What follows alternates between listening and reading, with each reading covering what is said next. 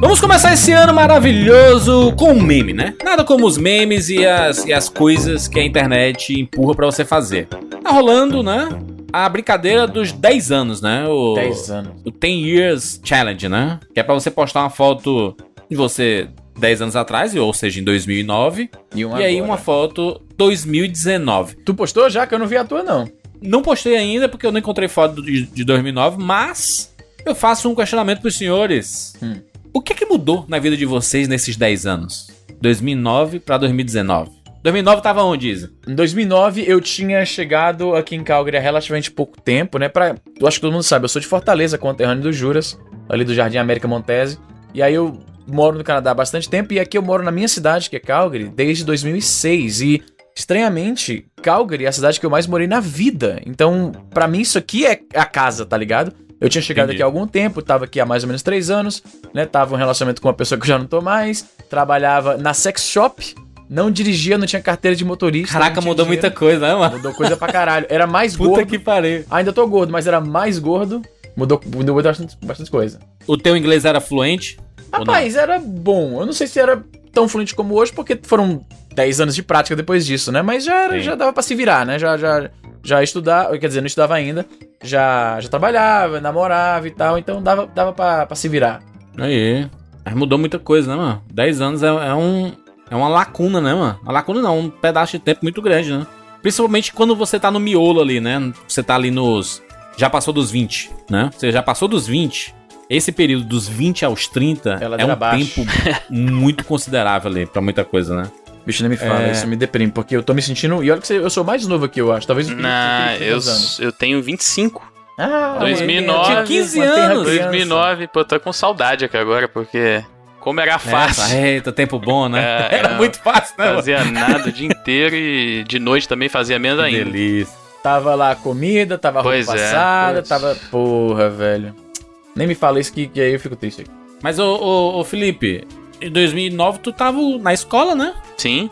O que é que mudou do Felipe lá de 2009 pro Felipe de 2019? Cara, é. É uma parada, uma mudança bem crucial, digamos assim, porque mudou realmente todo o meu espectro de ter que tomar conta da vida mesmo, né? A parada. Eu tô, esse, esse tempo desses 10 anos foi essa transição, né? Começar a trabalhar, começar a ver que.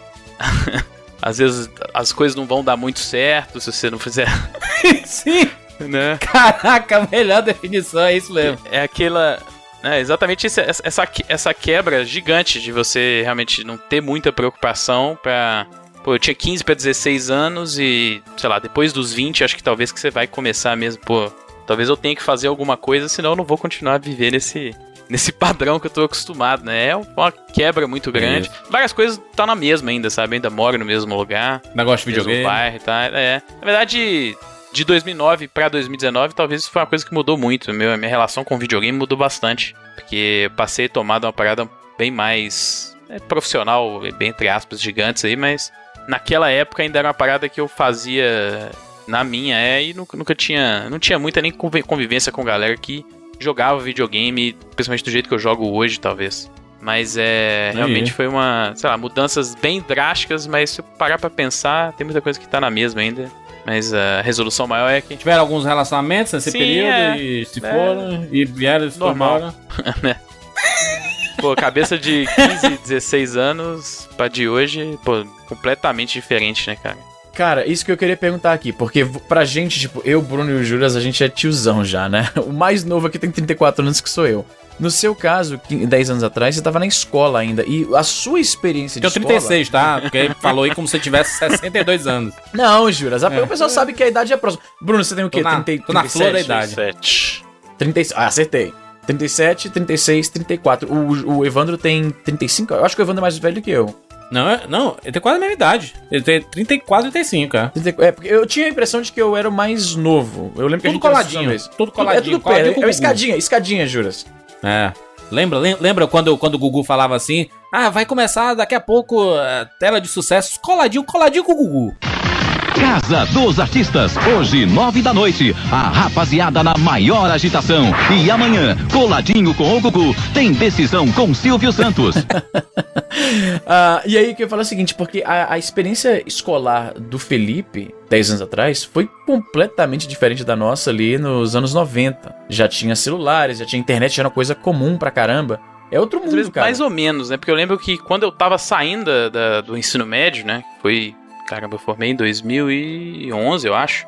Foi o comecinho daquela onda do WhatsApp, que foi acho que a parada que mudou muito a relação que o brasileiro no geral, a galera no geral tem com a internet, né? Eu lembro de um chegado meu na escola, falou, ô, baixei essa parada, eu nem, nem era um smartphone na época, de fato, que eu tinha. Mas ele baixou e tal, eu falei, não, mano, isso aí é um negócio chato, não dá em nada, fica gastando minha internet, sendo que eu tenho meu pacote de infinitas mensagens, SMS, uma parada completamente arcaica em 10 anos. Uma parada que morreu, né? Aqui fora ainda se usa bastante Ah, SMS. aqui no Brasil, ninguém Brasil é mais. extremamente arcaico. É porque vocês usam aquele. O, men o message do, do, do iPhone é, mu é muito utilizado. Também, né? Porque o iPhone é muito popular aqui. Pra quem não sabe o que o Juras está se referindo, é que o, o, o iOS, né? Que é o WhatsApp. sistema operacional do iPhone, iPad, iPod Touch, essas coisas. Se é que ainda tem iPod Touch, nem sei se ainda tem. Ele tem um, um sistema que ele mescla o SMS com uma parada meio como se fosse o WhatsApp. Então, por exemplo, se eu tenho um iPhone e o Juras também tem, se eu for mandar uma mensagem de texto pra ele como se fosse um SMS, o serviço automaticamente transcreve aquilo pra uma mensagem como se fosse um WhatsApp. Então você não tem dois aplicativos. Se o cara está mandando mensagem pra alguém que tem Android, manda normal como mensagem de texto. Se eu tô mandando mensagem pra alguém e a, a cor do balãozinho muda pra você saber qual tá sendo qual. Exatamente.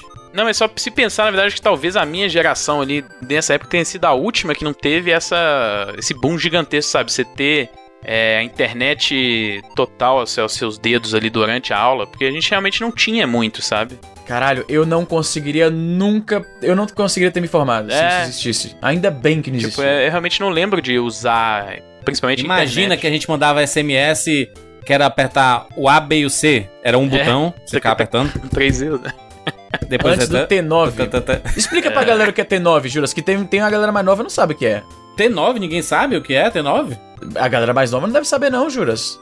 Era, são são as, as teclas, né, do... Teclado é o numérico, teclado, né? né, são, são as, são Não, as, as não nove exatamente. teclinhas. Você digitava texto usando o teclado numérico. Então, pra você digitar, Isso. por exemplo, o C, você tinha que apertar o. Eu acho que era o 2, que era o C, era o ABC. Era o É, dois, digitava ABC. era o dois, 2. ABC. Três vezes, era A, B, C. Aí você ia digitar É, o E. Aí você ia digitar no 3 duas vezes. Um, dois. Dez, dez dias pra escrever uma palavra, né? Caralho, era a versão, era a versão millennial de você digitar num telefone daqueles que tinham disco, sabe qual é? Aham. Sim. Era, É era isso, basicamente é aquilo. E aí, lá, pelos idos de 2008, 2009, por aí, eu acho, nem sei. Tinha o, a- o sistema de, de texto preditivo, que ele chamava de T9, né? E aí você, em vez de ficar escolhendo cada letra individualmente, você apertava as teclas e aí o sistema deduzia qual palavra você estava tentando escrever baseado nas teclas que você está escrevendo. Não sei se tá fazendo sentido. Então, em vez de ficar É isso, apertando, por cara. exemplo, o 3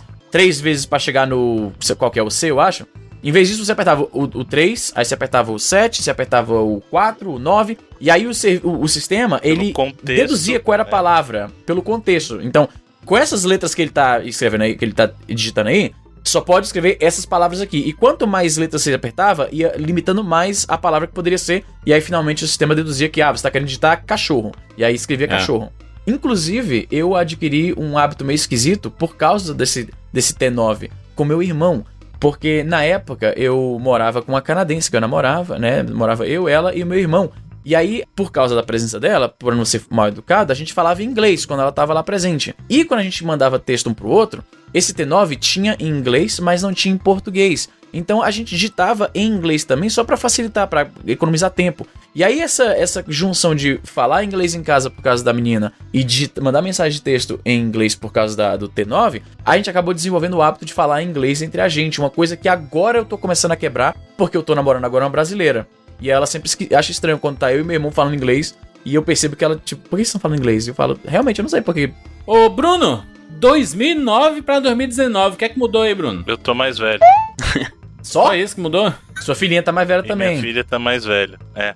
É mais Estão difícil lidar. casados. É mais A difícil vai- lidar. Adolescentes são bem menos. ah, como é que eu vou dizer assim? Dóceis. Não é dócil a palavra. Cooperativos, exatamente. Adolescentes são bem menos cooperativos que crianças. Então, realmente, é, isso piorou. Então, com a idade aí, teve um, digamos assim, uma, uma exigência maior de paciência. Mas, estranhamente, minha vida, nesse sentido, ela é muito estruturada. Não é bem estruturada também, mas é, eu trabalho praticamente no mesmo lugar. Eu tenho o mesmo número de atividades que eu tinha, eu trabalho o mesmo tanto de empregos que eu tinha, tal qual o Julius, né? Só que o Julius ainda perde Ah. pra mim. Deixa eu falar uma parada. Esse seriado ele é extremamente popular no Brasil de uma forma que ele não é na América do Norte. Vocês estão ligados, Sim, né? E o, o ator que faz o Chris, ele fica irritadíssimo porque as redes sociais dele vivem com mensagem só de brasileiro. Ele fica irritado. É só Ela tá brasileiro muito enchendo o na saco. sua. Ah, ele já pediu pra galera parar, que é o pior erro, mano. Você não pode falar isso. Exato, e a galera não para. Brasileiro não, não tem limites. Mas é, cara, não mudou muita coisa mesmo, não. Na minha vida é bem. Aí. O, o Bruno, ele é um cara que ele vive numa placidez. Ele já atingiu o... Eu acho que o Bruno também porque ele ser mais velho. É coisa do homem mais Não, velho. na, é- Mas é, não diga na isso pra verdade, zoar. Izzy, na verdade, o Bruno é o, o maior exemplo do palito queimado. Porque olha só, eu tava... Eu viajei... É o famoso palito queimado. Já, é. já teve tudo que tinha que dar. Não, mas sabe o que é pior? É verdade, porque assim, como muitas coisas da minha vida aconteceram muito cedo, eu me mudei de casa, assim, deixei de morar com, com os meus pais muito cedo. Então eu comprei um apartamento muito cedo, comprei carro muito cedo, tudo. Então, quando você faz essas coisas muito cedo, eu me formei muito cedo, né? aí você, pô, tá, qual que é a próxima coisa, sabe? Tanto que eu tô numa vibe agora, tipo assim, cara, eu acho que eu vou comprar. Tipo, eu preciso me mudar, mesmo tendo uma casa, eu vou mudar pra outra e aí eu vou comprar, ou então talvez eu alugue só pra mudar um, um pouco de ar, sabe? Ah, eu tenho a minha casa aqui, mas eu vou pegar e alugar outra pra eu ver como é que é e tal. Você começa a caçar coisa pra fazer, cara. É tipo, você já, já zerou o jogo e está indo nas sidequests depois do. é, do- do não, mas é, então assim, os objetivos de, de, entre aspas, comuns, eu meio que alcancei cedo. Então assim, né? Então eu tenho que ficar caçando meio que, que, fa- meio que, que o que fazer. Né? Então, Em outras palavras, o Bruno Aí. quer platinar a vida. Eu tava viajando com a família da minha namorada agora, por isso que eu tive ausente em vários programas. E aí eu tive interagindo muito com o meu sogro, né? O pai dela, ele é um cara um pouco mais velho e tal. Um pouco assim, eu digo um pouco mais velho porque ele é mais velho que meu pai, né? Ele teve filhos mais, Entendi. mais velho e tal. E eu percebo isso, tipo, eu tava interagindo muito com os, os, os cunhados da minha namorada, né? O marido e namorado das irmãs dela e tal. E vendo como eu mesmo reajo às coisas e tal. A gente, quando a gente é mais novo, a gente tem aqueles, pelo menos é a, a interpretação que eu dou. A gente tem aquela sensação de que, tipo, eu tenho que fazer alguma coisa em relação a isso, eu tenho que me opor a isso, tenho que isso aqui, isso aqui. E aí você vai ficando velho e você percebe que a vida, ela espanca todos igualmente. Então, eu, quando eu interajo com os caras mais velhos, é aquele, aquela placidez, sabe? O cara que acontece as coisas, o cara fala, não, é, é isso aí mesmo, então vamos ver como é que Ah, mas de, de, de 2019, de 2009 pra 2019 mudou muita coisa na minha vida, mano. Mudou, mudou? cara, minha vida virou de cabeça pra baixo, na verdade. Eita porra. Dá pra, só pra dizer que no, que no ano seguinte, de do- 2000 2009, a gente criou 99 Vidas. Exatamente. Inclusive, esse podcast tá saindo no período de aniversário de 9 anos. Olha aí, rapaz, que começou com uma treta. Começou sempre, né? É que Como tá em personagem não, da né? Marvel. não, grande Como filme não? da Marvel. E aí, o seguinte, eu, eu tava num, num relacionamento há mui- de muitos anos. Comparativamente, né? Já, já mudou. Na verdade, mudou algumas vezes, né? já tive outras experiências nesse período aí. É, a vida é isso aí E, ne- e nesse momento, sobre esse assunto, eu estou 100% solteiro, né? 100% solteiro. Nem os e- contatinhos, e- tá rolando os contatinhos, não? Não, não. Aí, mas, mas você continua solteiro, né? É. É, né? Solteiro, não solitário, É. né? Sim, caraca, solitário seria foda, imagino. Mas tem um as- relacionamento mas às vezes solitário é no assim. às- mas às vezes é assim, às vezes o cara passa um tempo, alguns dias ali de, de, de resguardo, aí depois pula de novo na. Né, sobe uma de pessoa novo no jovem, cavalo. sou pessoa jovem aqui, eu tô, tô com todo o gás ainda. Eita porra! Tá saindo da jaula o monstro, porra! E aí é o seguinte, sobre, sobre esse assunto, mudei. Isso me, me trouxe experiências maravilhosas, né? Aprendi muito com nesse, nesse tempo todo. É, afinal, são 10 anos, né? 10 anos mudou muita coisa. Engraçado que no trabalho também mudaram algumas coisas, né? A gente. A minha vida mudou muito, mano. Mudou muito. Em, é, é, em termos de saúde, mudou muito. A gente perguntar aqui, quando foi a última vez que você trabalhou num trabalho mais convencional? Em 2009 você ainda tava num trabalho mais convencional? Boa pergunta. Não, não estava. A Não última estava vez que mais, eu trabalhei no, num trabalho convencional foi em 2007. Caramba, faz tempo. 2007, 2008. Foi ali. E aí saí, e aí 100% dedicado. Aí é. É, eu posso dizer que nos últimos 10 anos foram 100% dedicados ao trabalho online, né, na internet aí. Massa. E aí, nesse, nesse tempo também, minha saúde mudou Pra melhor ou pra pior? pra, pra melhor, pra melhor. Melhorou muito boa, a minha boa. saúde. Principalmente no- no- nos últimos dois anos aí, melhorou pra caramba. O tempo passou, mas ah, algumas coisas, na verdade, melhoraram. Isso é bom, isso é bom, porque especialmente saúde, porque tende a piorar, né, no que diz respeito à Com saúde. certeza. Ainda mais a gente que não é exatamente atletas da- da- das Olimpíadas, né? Ah, Agora eu te perguntar uma parada que é, Ah. você que trabalha muito tempo nisso, inclusive nesse retrospectivo de 10 anos, você percebe que já, já tá há 10 anos trabalhando com Sim. o que você gosta de fazer, podcast, da criação de conteúdo na internet, você expandiu pra YouTube e tal. Você chama isso que você faz na internet de carreira ou te dá uma certa sensação? Porque eu não. Quando eu penso em chamar o que eu faço de carreira, eu penso assim, será que isso é muito presunçoso? Mas tá há 10 anos fazendo a mesma coisa, trabalhando naquilo e, e se destacando naquilo, é uma carreira. é uma né? carreira. É uma carreira, com certeza. A- apesar de ainda existir um pouco de dificuldade de, de falar. Quando, quando você tem dificuldade de explicar o que você faz, é porque não tá tão massificado assim, sabe? O que, que não, tu fala pra galera? Quando tu não quer se estender muito? Não quero me estender, eu digo que eu sou empresário. Empresário? É verdade. É. Sou empresário do ramo do entretenimento. que é verdade, eu tenho duas empresas. Mas é então, verdade, é, a- acaba, acaba funcionando. Você sabe que quem usa isso aí é. Geralmente Golpista. é cafetão, né? Golpista. Cafetão. Eu, eu não queria falar, mas o Bruno falou É empresário do ramo da luxúria? da luxúria. Do entretenimento, do entretenimento exótico, entretenimento adulto. Entretenimento adulto, é, isso? Bruno? Eu, eu fui, eu por muito tempo trabalhei no entretenimento adulto, como vocês Olha sabem. aí, Zina. Muito bem. Eu trabalhei numa sex shop, só pra explicar. É, hoje em dia eu não. Assim, como eu trabalho. Eu, eu- trabalho com muitas frentes, né, mano? Com, eu trabalho com cinema e videogames. E na parte de cinema eu trabalho diretamente com marketing de, de, de filmes É. e a publicidade em si. Então é, é um, é um pouco, um pouco até difícil de falar. Eu não, eu, não, eu não consigo dizer que eu sou só um produtor de conteúdo, sabe? É, isso é muito vago. Então, como eu, eu exerço várias funções, acaba, acaba ficando mais fácil dizer, não, eu trabalho com entretenimento aí. É sucesso. Traba- trabalho com cinema. Trabalho com cinema. Aí o cara pensa, caraca, cara é, né? Diretorzão, né? Trabalhar na Marvel, na, na Warner Bros. É. Mas é muito difícil às vezes explicar e eu fico de boa, mas eu tô- também não, não me estresso, não, até porque é uma coisa muito nova pra muita gente. Pra algumas pessoas, emprego é você ser advogado, médico, arquiteto. Ainda mais no Brasil. No Brasil, definitivamente. Eu vejo que aqui fora a galera é mais compreensiva da ideia de disso ser a sua carreira, né? No Brasil É. ainda aquela coisa... O Brasil é mais tradicional nesse sentido, né? Tipo... Tem. Tá. Tudo bem, tá aí, ó. Faça esse exercício aí você. Diga aí nos comentários aí o que é que mudou desses 10 anos aí, de 2009 pra 2019. Deve ter mudado muita coisa na vida de muita gente, né? Deve, deve ter ouvinte aí que, que tinha 10 anos, imagina. O cara tinha 10 anos. Ou menos, né? 8 anos de idade e aí hoje tem 18 tá ouvindo 99 aí. Doideira, né? Cê é mudar muita coisa. Saiu da, da mamadeira. Inclusive, fala que a gente tá falando dessa questão de retrospectiva de 10 anos. O que, que a gente vai fazer pros 10 anos do 99 Vidas? Boa pergunta. O importante é sobrevivermos até lá. ah, vambora. Eu sou Júnior de Filho. Eu sou o Easy Nobre. Eu sou o Felipe Mesquita. E eu sou o Bruno Carvalho. E esse é o 99 Vidas.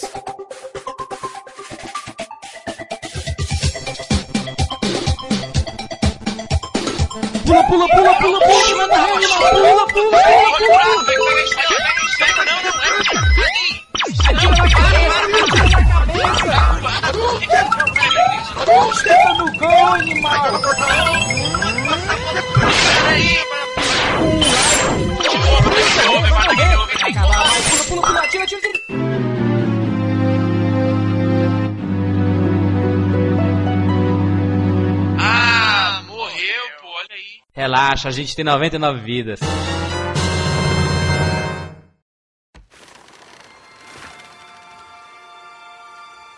Eis que vejo minha mãe. Eis que vejo meu pai. Eis que eles me convocam. Eis que eles me convocam. Eis que eles me convocam. Esse arco é meio grande pra você, não acha? Minha mãe que fez.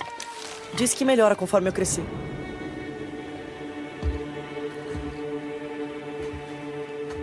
Encontre seu caminho. Você está livre. Estamos levando as cinzas dela até o pico mais alto. Cinzas? Foi o último desejo dela. Aonde devemos ir? Há um reino além do seu.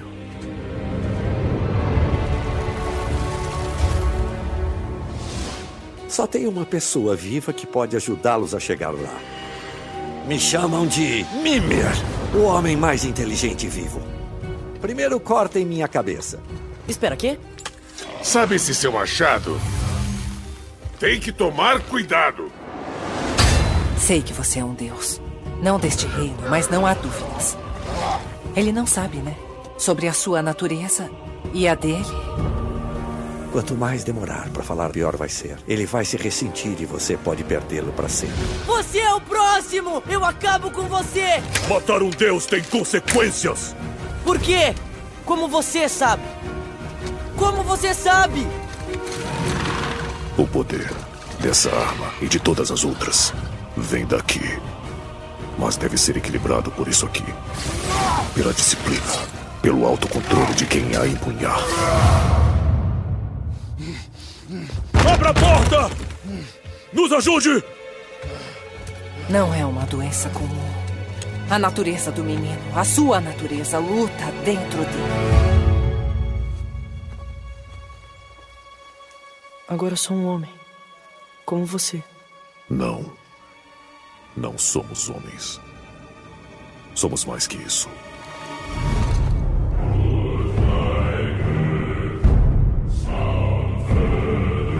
Meninos, estamos aqui juntos mais uma vez para mais uma edição do 99 Vidas. Na verdade, a primeira edição de 2019, depois de umas pequenas férias, né? A gente precisava de uma série, né? Pelo amor de Deus, a gente fez tanto podcast no passado. Todo A mundo gente precisa. precisava dar uma relaxada nas gargantas, mas estamos aqui afiados e afinados para falarmos sobre videogames, nostalgia e muito mais. E, como vocês sabem, começou o ano. Os primeiros 3, 4, 5 episódios do ano são referentes aos melhores jogos do ano passado, né, Bruno? Isso aí é o senhor que está dizendo, eu não vou entrar nessa. Sabe por quê? O Bruno não quer se comprometer. Não, o senhor, o senhor quebrou a cara tentando manipular ah, os nossos queridos amigos e amigas Manipulei nada. gamers E, e tomou a lapada lá Nem foi eu que Twitter. postei aquilo, viu? Aham, e tomou uma lapada no Twitter e depois ficou esperto, né? Aí depois veio se vitimizar ainda, não vou falar nada. Meu filho, nem foi eu que postou lá no Twitter perguntando se valeria a pena fazer um podcast sobre Celeste. Eu falei que, que eu tava do teu lado, achei que valia, mas eu tô Oi. sabendo que vocês falaram Mas pra vale. do... Eu vi Se- os comentários. Se, se vale pra galera- mim, se vale pra você e vale pro Evandro, com certeza teremos. Esse podcast. 75% o Bruno perdeu no voto. Mas eu entendo. Ah, eu fui ler os comentários antes de ver o programa, né? De, de ouvir. Não é democracia não, rapaz. Tá E aí- pensando o quê? e eu vi que a galera ficou bem irritada com o quanto o Celeste foi mencionado. Alguns até relembraram do da empolgação. O Bruno vai lembrar. Lembra quando o Juras estava empolgadíssimo com o 3DS? Pois mano? é. Ele queria porque queria fazer nada, um podcast. Eu não mais nada. mas, mas aquela foi uma votação que fizemos e todo mundo disse assim, "Va- vamos lá, vamos fazer. E aí a gente fez o programa que mudou a vida de muita gente. Olha, o Celeste ele é um jogo bem bacana. Tô sofrendo pra caramba nele, mas eu acho, que- eu acho que vale um, um programa. Aí. Já teve um É programa, Izzy. Pois é, já, já teve um sim, vamos, pack, sim né? vamos continuar isso pra sempre agora. É, essa, essa vai ser a discussão de 2019. Cara, o mundo é tudo, tudo reboot, remake. A gente devia revisitar Faz vários, um vários programas. mês- um mês que teve esse programa. eu acho. Tá um pouco cedo, tá um pouco cedo. Eu acho que a gente deveria parar as edições do 99 Vidas nesse momento e voltar e refazer todos os programas com o mesmo assunto. Mega reboot. Eu quero, eu tô animado pra falar de novo de, de Symphony of the Night, né? Que agora é um dos meus jogos favoritos da vida É inteira. meio que você vai entrar na onda dos próprios videogames aí, fazendo remaster, remake, né? Exatamente, o- Exatamente. O, Bruno, mano. O Bruno, macho, o Bruno, não- é, o que o Bruno fala, mas a gente não compra não, porque o cara que jogou todas as edições de Shadow of Colossus reclamando disso. Me Comprou Symphony of the Night pela oitava vez em 2018. diz. Me diz, me, eh, Felipe, me ajuda, Felipe, pelo amor de Deus. Como lidar? Essa é a interrogação, né? Muito bem. Olha só. Vamos falar aqui sobre o jogo que foi eleito. Ô, Bruno, foi, foi igual ao primeiro lugar? Foi, né? Foram dois primeiros? Ou dois segundos? Não, foram dois segundos, né? Tem dois primeiros, tecnicamente tem dois segundos também, né? Foi um empate em primeiro lugar entre Homem-Aranha e God of War. E aí a gente vai pela ordem alfabética, né? Sim, sim. A ordem meio CBF, o negócio. E aí, God of War é o tema desta edição aqui. Vamos falar sobre este jogo. Lembrando que boa parte desse programa não vai ter spoilers, mas a partir do momento a gente vai avisar momento específico que iremos começar a falar spoilers. Pra você Tu não que não gosta gosta. muito de dar spoiler, que- né, Juras? Tu pessoalmente É. tu não gosta muito, né. Tu não acredita na- em dar spoiler quando tu tá comentando a mídia. Não, não, eu acho, acho que é muito recente também o jogo, né? Ah. O jogo tem menos de um ano e tudo, então eu acho que ainda. Pra jogo, ainda vale dar uma segurada. Pra filme, saiu de cartaz, eu acho que spoiler já tá valendo. Não é possível. Bem que tem muita gente que não assiste, né? E tudo, mas eu, mas eu, eu, eu prefiro avisar. Gente, vai ter spoiler. E aí o cara já tá preparado, né? Não tem. Não, não é por falta de aviso, né? Mas por enquanto aqui vamos conversar sem spoilers sobre o bom da guerra, rapaz. God of War e sua versão mais recente. Depois, né, de destruir o Olimpo. Matar todos os, os- todos os personagens. É por isso que eles não existem mais hoje em dia. Porque o Kratos matou Exatamente. todos. Exatamente. Ele caiu de paraquedas na mitologia nórdica. Era um, um jogo que a gente tava muito esperando, né? Todo, todo mundo tava muito ansioso, né, ô Felipe? Aí eu tava bastante, acho que a sensação da internet era, do do público era a mesma, né? Você pegar os trailers assim. Se não me engano, o trailer de God of War no canal oficial da Sony, ele pouco antes do lançamento tava em 15, mil- 16 milhões, que é uma marca muito grande. Altíssima, E velho. se você pegar em vendas, assim, quando o jogo estreou, ele bateu o recorde software first party é, da Sony no primeiro mês em venda, né? Depois o Spider-Man bateu o recorde dele alguns meses depois, mas Foi um fim de ano, foi um, foi um ano forte, né, pro PS4, mano, de exclusivo. foi, foi. Foi, foi. Como publisher, Foi foi um ano muito forte. É, o God of War, né, cara? O God of War é um negócio inacreditável. Eu at- até vou, vou trazer a história que eu falei no, no programa anterior. Eu, eu lembro que quando saiu o God of War, na- no primeiro fim de semana, tinha uns qua- quase 5 mil lives simultâneas no YouTube. Cara, Só no como, como escolher um pra assistir? E não é um, e não é Não, um ele bagulho muito de mercado de live, né? Se você pensar os jogos que geralmente estão não. bombando no Exato, Twitch, é. não é o tipo de jogo geralmente bom. É, e eu, eu, eu, eu fui zapeando né, nas lives e eu vi aquela cena dele torando aquela, aquela árvore 500 mil vezes, mano. Aquele começo lá que você tem que apertar, né? Que já começa ele, ele parado, segurando o machado, né? E aí você começa, bo- bota pra iniciar o jogo, aí a câmera sai, né, do menu e vai pra ele, né? Aí você vai, pá, pá. Eu vi aquele, aquele garoto. o Aliás, começo inteiro ali. eu posso dar, você falou desse corte, eu, eu posso fazer, eu tenho um testemunho pra falar desse jogo que eu, eu vou admitir que é, enquanto eu jogava eu não tinha percebido, eu só fui perceber depois de ler Hum. e eu achei um negócio genial. O God of War, se vocês lembrarem, esse God of War, ele, ele é um grande, eu vou chamar de divisor de águas pro próprio jogo em si, porque primeiro, A franquia é, né? a Sony Fato. Exato, pra franquia é fato, porque assim, querendo ou não, vamos combinar, a franquia já estava cansada, né? A gente parar pra pensar que o primeiro jogo saiu lá em 2005, lá no Play 2. O Play 3 estava chegando, e no ano seguinte ele já estava pra ser lançado, né? A gente já tava arranjando um segundo emprego pra comprar aquele. Play Exato. 3, né? E, e o Play 2 em si, em termos de vida útil, ele ainda durou bastante até, né? Com suporte até considerável da, da Sony. A Sony sempre deu esse suporte mais longevo aí para suas plataformas, exceto Vita, né? Não me, não me lembre disso, que dá tristeza. Ainda tô com o meu aqui. Ela não deu suporte nem inicial pro Exatamente, longevo. nem exatamente. Ela, a, a Sony não parou de dar suporte ao Vita porque ele Nunca teve, ela teve começou, começar, né? né? Nunca começou. e Triste. Cara, não teve um God of War pro Vita, cara. Vai tomar no cu. Teve dois pro PSP, Pois Felipe. é, Dois. que loucura, É. né? Já que falou sobre o, esse- que só saíram, sa- saíram dois jogos pro PSP, inclusive, já falamos sobre a franquia God of War aqui no 99 Vidas, lá 99 Vidas 93, lá em 2013. A gente fez a nossa homenagem para a franquia God of War, falando do 1, 2, 3, dos jogos spin-offs e etc, coisa e tal. né? Exato. Então a- o foco aqui vai ser mais essa, o novo God of War, né? Pra quem quiser ouvir um pouquinho da história do God of War e dos jogos anteriores, tem esse programa aí pra vocês do 93. E, e até pra voltar então pra discussão é o seguinte, 2005, o Play 2, vivendo uma época em que ele tinha a sua grande força, não nos seus jogos first party, mas nos jogos third party, que a Sony Hum. chegou lá no Play 1 com suporte forte de Square, Capcom, a gente já falou isso de Namco, esse suporte continuou no Play 2, né? Só que no, no Play 2 faltava um título de peso assim. Não que não tivesse, por exemplo, o Gran Turismo foi ainda um sucesso lá, o Gran Turismo 4 foi um grande sucesso aí no Play 2 e tal. Mas faltava um jogo que você fala assim, putz, esse jogo aqui é só do PlayStation, sabe? E do outro lado do muro a gente tinha lá o Ninja Gaiden, né, na, no Xbox, E realmente não tinha esse jogo. E o God of War chegou nesse momento, tomou todo mundo de surpresa pela sua premissa, que era um jogo que era muito cinematográfico. God of War, no geral, sempre foi uma franquia muito cinematográfica, né? Vamos combinar. Porque é o seguinte, ele é um jogo de ação frenética e ele tem algumas cenas que são memoráveis, que a gente já discutiu aqui até no programa anterior. Mas eu, eu lembro muito, muito, a primeira vez que você tá jogando God of War, que você tá lá no barco e aquela cena da Hydra, que você tem que ficar lutando com a Hydra o tempo todo e você cruzando o barco, sabe? Essa cena, pra mim, ela é tipo Green Hill Zone do God of War, que ela foi a mais memorável e a que todo mundo jogou pelo menos essa. Exato. E aí lá no God of War 2 começa uma coisa mais frenética ainda, você lutando, e aí vem o Colosso de Rhodes o tempo todo tentando te pegar, é aquela coisa, sabe? É. E aí vem o, o 3, então, que você começa o jogo montado nas costas lá do. Da. Acho que é a.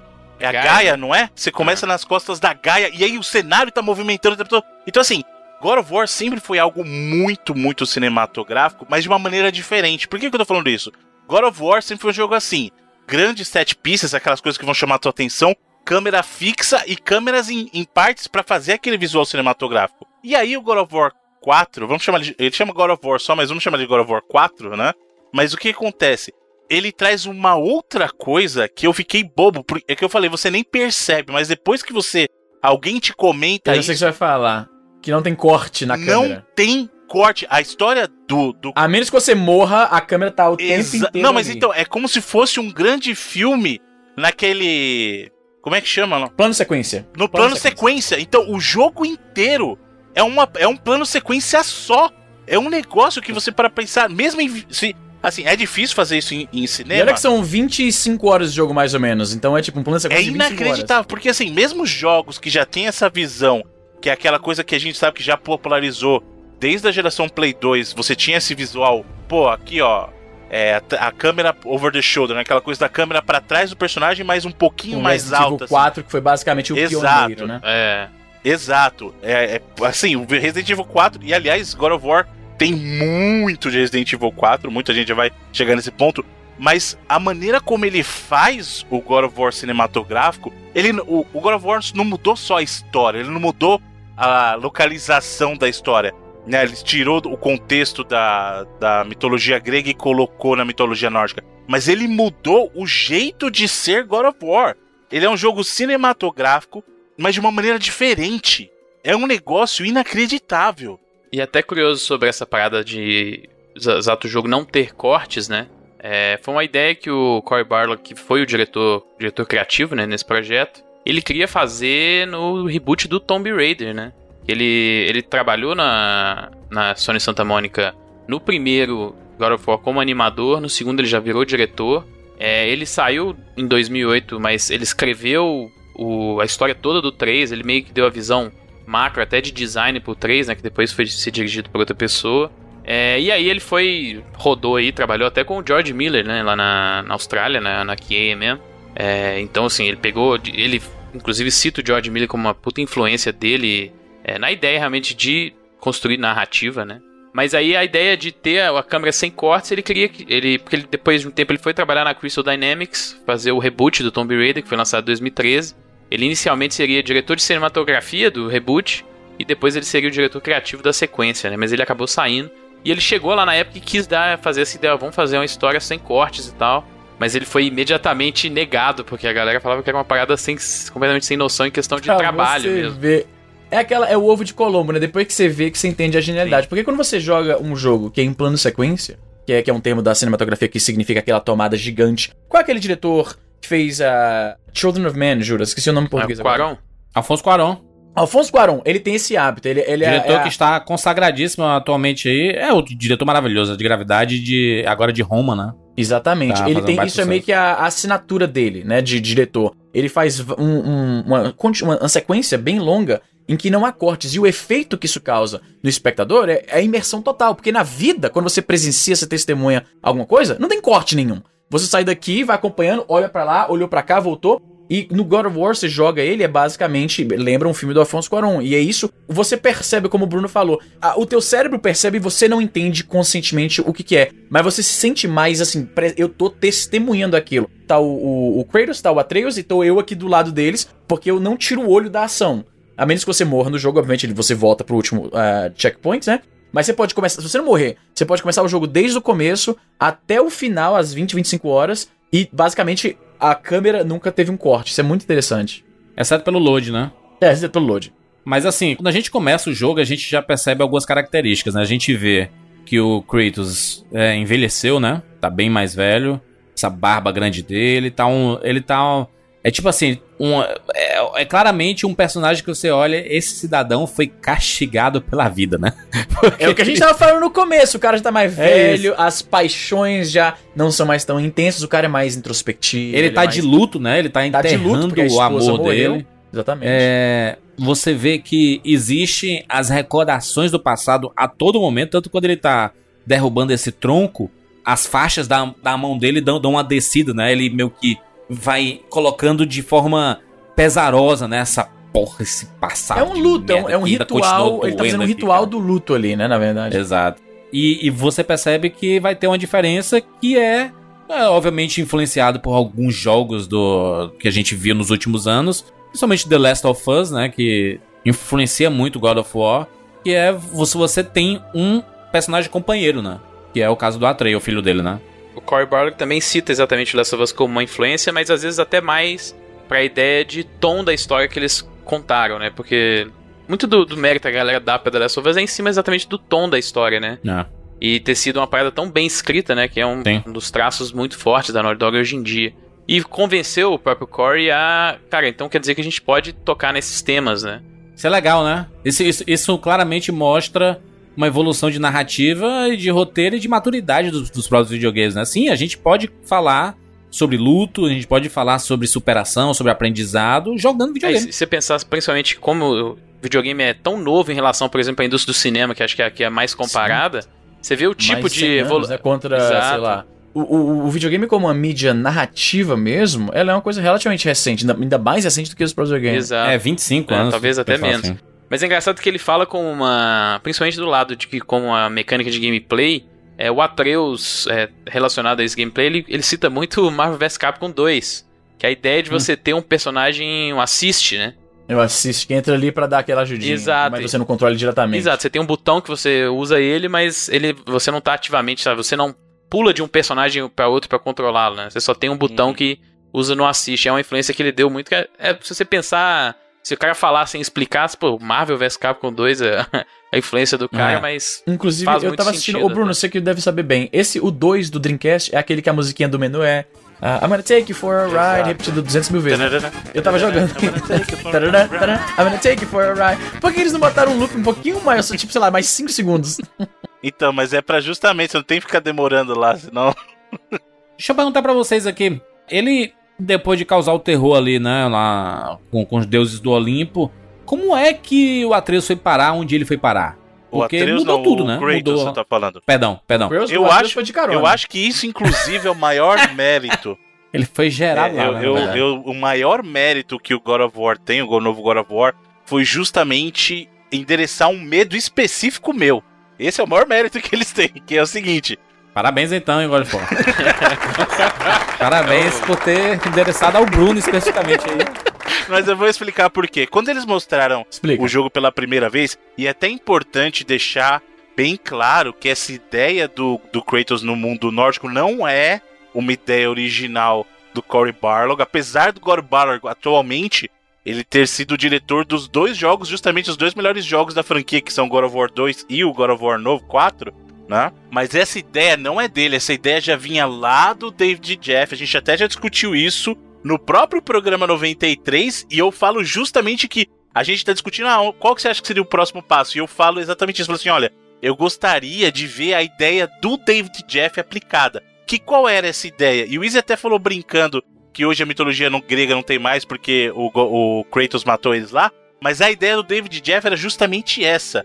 Olha só que bacana, a ideia dele era. Odeio, odeio as, os deuses, né? Ele vai matar todos os deuses que existem. Então, a, ele ia desenvolver uma raiva tão grande pelos deuses que ele ia passar a ser, digamos assim, um, um God Slayer, um matador de deuses. Então, no final do God of War, o final do, do, do terceiro God of War, o que, que seria? Era, na verdade, até o, o David já explica isso depois. O próprio God of War 3 já era para ter outras mitologias dentro. Então era assim: ele ia pegar, matar os deuses do Olimpo durante o- isso era durante o 3 ainda.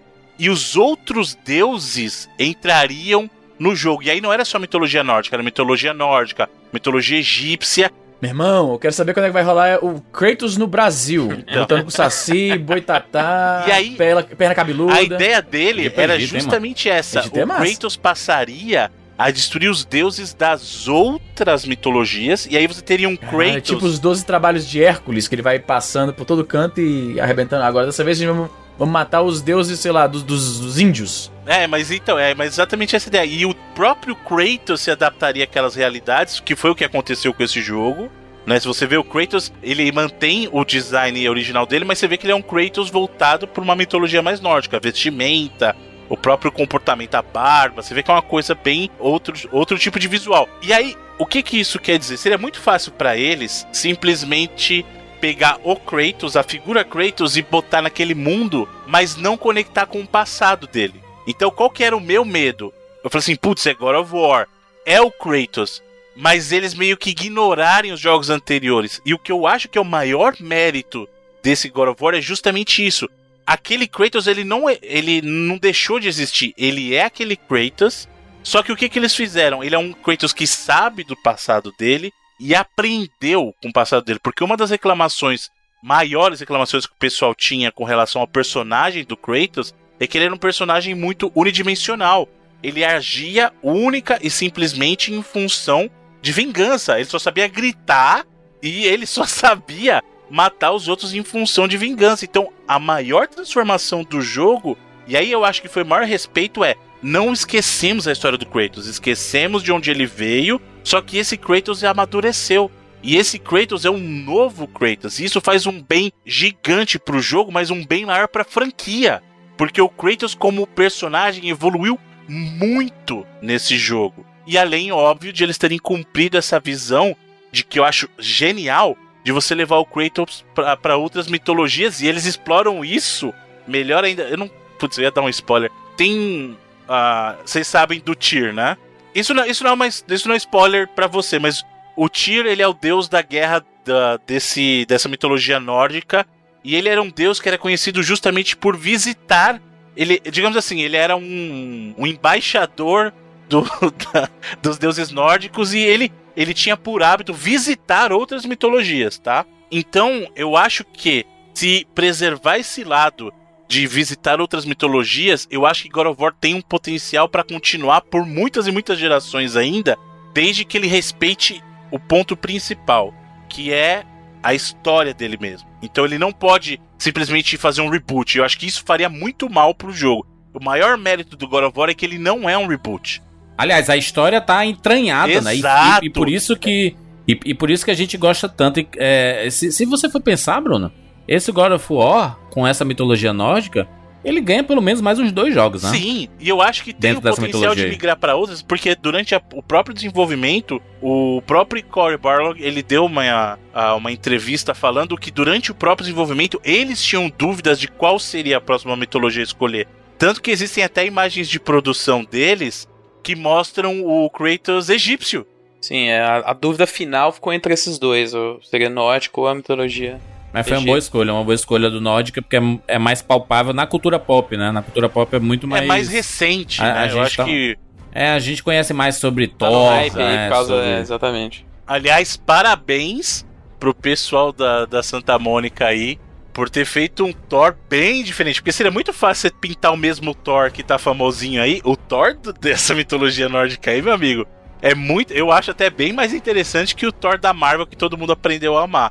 né? Eu Sim. acho ele um Thor muito Sim. mais A interessante. galera fala que, inclusive, não só ele, mas vários dos deuses do, do Aesir, né? Uhum. Que são esse pan- o panteão de Asgard, né? Que eles estão bem mais perto da ideia do, da prosa lá na Edda, né?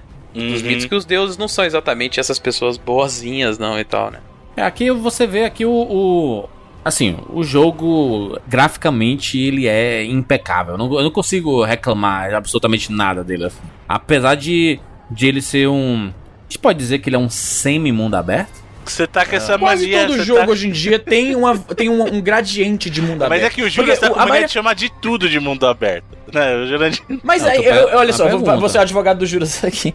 Eu concordo Por em favor. parte, porque assim, Bruno, você lembra que há algum tempo atrás, uma das. A, a- a reclamação mais padrão, mais clichê de um jogo é que ele é muito linear.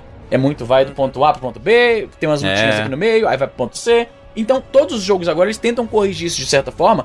Tanto é que é, é que nem como todo jogo de, de ação em terceira pessoa vai incorporar em algum momento uma perseguição de carro no meio de uma cidade de mundo aberto, e aí todo mundo compara com o GTA. Porque meio que se tornou necessário para evitar aquela, aquela crítica de que todo o jogo é muito linear. Os bons jogos de, digamos, 10 anos atrás, a principal crítica deles, você ia ver, era o combate é um pouco. não, não, não é tão. Não, não bate certinho e a linearidade. Então, todos os jogos AAA hoje em dia, eles têm algum elemento de, de liberdade, de você explorar um pouquinho o mundo. Até porque os mundos são tão bonitos, ainda mais do PS4 Pro, né? Que não dar ao jogador a oportunidade de explorar um pouquinho, de ver os caminhos. Até porque God of War tem várias horas que você vai querer explorar um pouquinho. O Atreio fica te dando eh, dicas de dar uma olhadinha lá pra achar outras coisas. Então, é meio que. Eu acho que por causa do tipo do jogo e pra evitar as críticas que esses jogos sempre recebiam uns 10, 15 anos atrás, todo jogo AAA vai meio que tender pro mundo aberto. Aí o Juras, o Juras gosta porque ele gosta de chamar todo mundo de, de mundo Não, é aberto. porque, assim, quando ele dá a oportunidade de você ir e voltar eh, em algumas localizações, ele tá dando uma liberdade pra Sim, você. Não, não é tipo assim, eu passei de uma fase e não tem como eu retornar. Tipo The Last of Us, não tem como voltar. Eu acho que ele, ele lembra, às vezes, muito a estrutura até dos Zeldas antigos, assim, né? O Breath of the Exato. Wild e o primeiro, na verdade, são os que são mais mundo aberto. Ele lembra, sabe o que também? Ah. Metroidvania. Sim, sim. Se a gente entrar nesse... Aí sabe qual que é o problema? A gente vai entrar nesse looping. A gente vai que cair todo na... jogo tu- tem um pouco é... de tudo hoje em dia, cara. É muito é, difícil. Vai cair naquilo isso. que tu- todo jogo é Dark Souls também. Exato. Dark Souls é meio que uma Caralho, é isso a mesmo. representação Todo do cara, 3D é. Metroidvania. Né? É impossível hoje em dia não ouvir ah, que um jogo. Ah, ele é que nem é um pouquinho da. Ah, mas o God of War novo tem sim um pouquinho de Dark Souls, porque o, sis- o sistema. Ah, lá vai. Ele rola no Não, chão. o sistema de combate, lógico que é. Escudo, ataque pesado, ataque leve, É, esquiva. R1. porra. A- ataque, esquiva. Ataca no é, R1, toda hora. no R2, né? Igual, igual a série Souls mesmo. Antigamente era, era a parada meio. Se é de tiro, é tipo Gears of War, É. né? que é a muretinha, né? Você se esconde lá e fica Muretinha, atirando. aquela coisa voltando pra questão da câmera simulando uma técnica no cinema, uma coisa que o, God of que o Gears of War, desculpa, também pioneirizou e a gente viu em outros jogos depois disso, foi a Roadie Run, vocês lembram? Que você abaixava e aí a câmera ia te seguindo como se fosse um cinegrafista de guerra Meio mesmo. tremendo, que- né? Meio tremendo e tal, que, tipo, é um artefato, é um, é, uma, é um defeito, na verdade. O ideal seria a câmera ir certinho, né? E eles reproduzem um defeito, um artefato da filmagem que você tá filmando com a câmera na mão, sem um tripé, sem uma grua, sem nada, pra te colocar na, na, na- como se você estivesse realmente lá. Porque quando a gente acompanha uma cena de guerra, a única coisa, o único equivalente da vida real que a gente veio disso é isso aí, o correspondente de guerra que tá lá filmando o cara da CNN que vai correndo atrás do maluco, ou então um, um repórter de algum ah, jornal brasileiro vai seguindo o pelotão lá da PM que vai subir no morro, por exemplo. Eles reproduzem esse mesmo, essa mesmo artefato da filmagem. Os jogos eles têm se tornado cada vez mais cinematográficos, eles usam muito disso, de simular a coisa do lens flare também, que é uma coisa, é basicamente isso, é um artefato de, da filmagem que ressalta que, ó, isso aqui tá sendo filmado porque você tá vendo isso aqui através dos olhos da câmera, basicamente. Que o ideal seria não aparecer aquilo. O ideal seria não ter um, um chacoalhar da câmera quando alguém tá te seguindo. E o ideal não seria a cena ser o tempo inteiro sem cortar, porque às vezes um corte ele pode ser mais dramático, ele mostra a, a- o contexto maior da a, a câmera se a- corta e a câmera se afasta, ela mostra o contexto geral de onde você tá, você vê a visão aérea do seu personagem, o que, que seu personagem fez. Existem várias vantagens de usar essa técnica, mas quando você não usa, quando você adapta isso, essas coisas do cinema pro jogo, não sei se tá fazendo sentido o que eu tô falando, mas a gente tem visto isso com mais, com mais frequência, e War, essa questão da, da cinematografia, a série, como o Bruno ressaltou, sempre foi muito cinematográfica, é interessante ver isso. É engraçado porque ele parece que foi todo muito bem pensado pra ser não só uma tem, tem uma jogabilidade extremamente bem refinada, mas parece que faz tudo muito sentido, sabe? Todos os combates, os lugares que você entra, a- as câmeras. O videogame ele deixou há muito tempo de ser apenas coloca qualquer coisa aí para as pessoas se divertirem e tem muitos conceitos de cinema dentro de- desses jogos grandes, né? Até porque a quantidade de pessoas que trabalham ah, nesses jogos tá cada vez maior, né? Esse jogo, cada, cada vez mais um, um AAA desse como God of War, que demora o quê? Quantos anos pra ser feito? Cinco Ele, anos? é, ele começou em 2013 com um time pequeno e acho que entrou em produção cheia mesmo, com ma- mais de 100, 150, acho que já em 2014, porque A Santa É, Mônica teve um jogo cancelado, então eles tiveram que botar muita gente em cima do projeto já. Então foi meio. quase cinco anos aí. E o próprio Corey já falou que às vezes para você fazer um- uma batalha de um chefão era 30, 40 pessoas trabalhando durante um ano, um ano e meio, sabe? Perfeito. E você vê o resultado disso na tela. Isso, Exato. isso é que é legal, né? Você, vo- você, você jogando, parece que você sente. Muita gente trabalhou aqui, né? Pra ter isso, esse, isso tudo que e acontece. outro né? medo que as pessoas tinham, justamente você vê o, o cuidado que eles têm, é que eles estavam com medo que o Kratos ia ser menos violento. O Kratos ele é menos violento no comportamento, ele é um cara mais moderado. Mas o combate do jogo é muito visceral. Tem os finishers dele é praticamente fatality de Mortal Kombat. É, é negócio assim graficamente impressionante, sabe? E não tô falando graficamente em questão dos gráficos serem bonitos, mas pela graficalidade da coisa, sabe? É tudo muito visual. É, né? logo no começo ali você tem uma, uma batalha de chefe, assim, muito grande, né? E o jeito que ela termina é uma parada muito brutal, né? E é até, até engraçado, pode não ser visceral, igual o Bruno falou, de, sei lá, ele enfiar o machado e abrir o, o inimigo no meio, mas a- o movimento que ele tá fazendo pra finalizar o, o oponente é uma parada muito visceral e você vê realmente o esforço dele pra conseguir, sabe, realmente matar aquele inimigo e o, o esforço do inimigo tentando sair fora, tentando se salvar ali nos últimos segundos de vida que ele vai ter ali, entre aspas, né? É realmente uma parada muito mais. Não tem como falar que é real, né? Porque nada disso é real. Mas é. a sensação que ele passa, né? O, aquela interação que o jogador tem com aquele momento é muito mais profunda, eu diria assim. Você sentir realmente, você tá num embate muito, muito expressivo, né? De um combate muito expressivo. É, e eu acho que assim, quando você pega as mudanças que vieram pra esse jogo, é óbvio, como a gente até já falou no começo, são todas muito bem-vindas, mas existia sim uma suspeita muito grande do que esse jogo efetivamente seria. Porque, novamente, a franquia já estava cansada. Né? Antes do desse God of War 4, o último tinha sido Ascension, que já não tinha sido tão bem recebido. Né? O God of War Ascension, inclusive, foi um jogo que pela, pela, pelo próprio público já não teve tanto, tanto apelo, né? Lembrando que a gente tá falando de God of War 1, 2 e 3 dentro da série numerada principal. Tem o, o Chains of Olympus e o Ghost of Sparta, né? Do, Os dois do PSP, que eu sou fã. Os dois foram pra, pela Ready at Dawn, eu acho. Exatamente. Que infamemente devolveu o kit de desenvolvimento do PSP pra, pra Sony, porque a pirataria era tão descontrolada É. que, apesar de ser um jogo sensacional, acabou vendendo muito pouco. Esse foi o grande problema do Não, PSP. e eles mesmo, entre, entre o, o Chains of Olympus e o Ghost of Sparta, eles tinham alegado que eles não trabalhariam mais. Falaram assim, não vamos mais fazer esse jogo.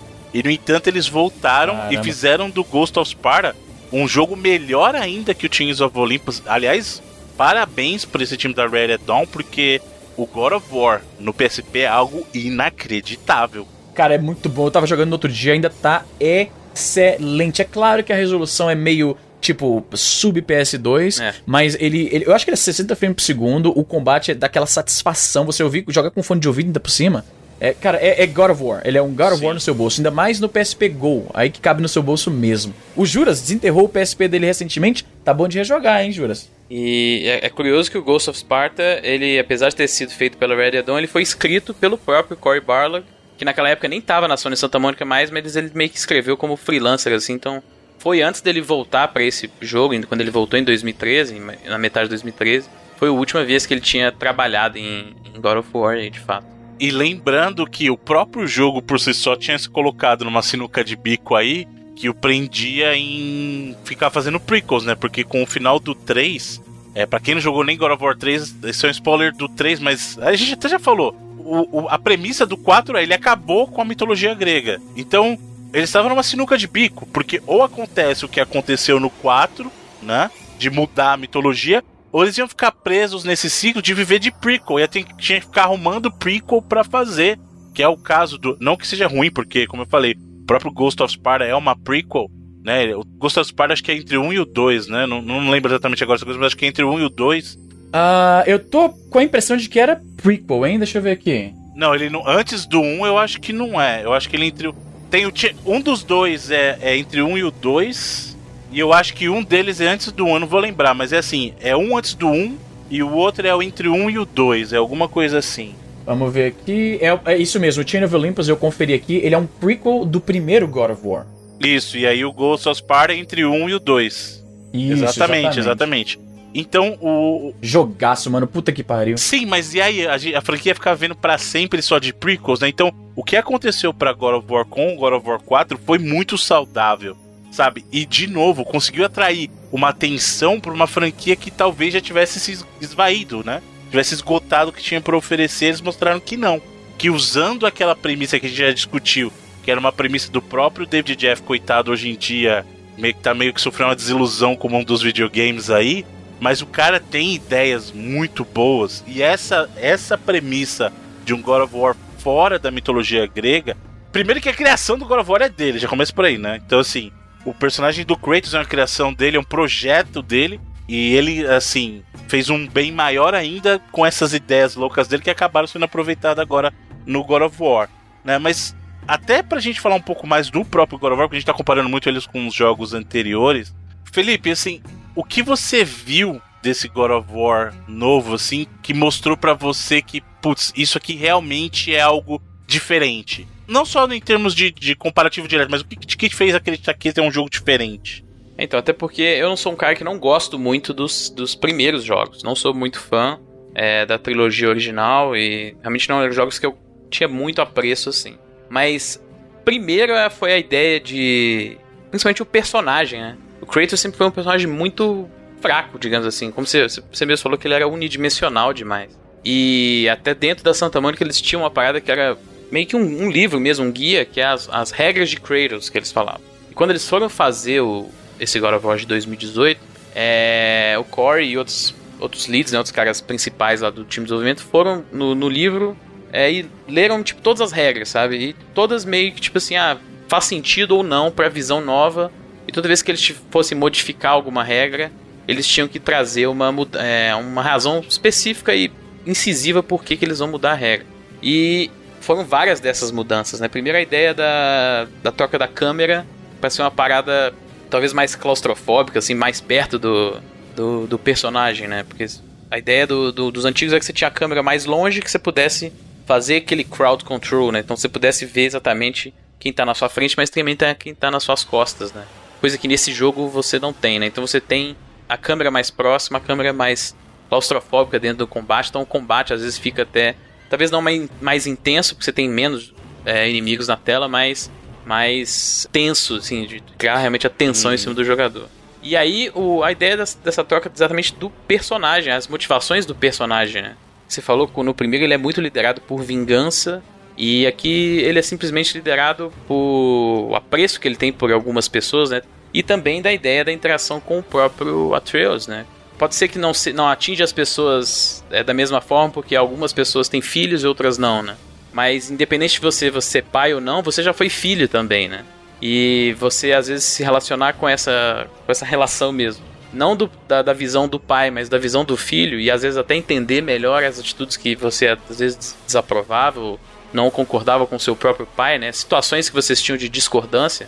Por mais que você tenha uma ótima relação, relação com seus pais, você sempre teve algum momento que vocês divergiram assim e que vocês meio que bateram cabeça e não, e não, não concordaram, né? É muita, mas, mas, Felipe, muita gente deu uma odiada no Atreu, né? Eu, eu ouvi mais gente odiando o Constante Boy, Boy, Boy, do que o Atreu em questão, porque ele é até bem competente comparado com alguns É, NPCs que a gente viu no eu passado. pessoalmente gosto muito dele como personagem porque ele ele cresce, né? É, É um personagem que e ele cresce, não né? é aquele NPC chato, né? Repetitivo, né? Igual tem vários aí. Inclusive quando isso acontece durante o jogo, quando acontece durante o jogo, tá sendo bem contextual a situação da narrativa também, né? Mas quando rola, o Kratos personifica até o que a gente pensa e fala, ó, moleque, não entra, não se mete não. Eu vou fazer o que eu quiser É. fazer e fica Quer, quieto quer, quer ajudar todo mundo, É, né, mano? Fica quieto aí. Quer ajudar.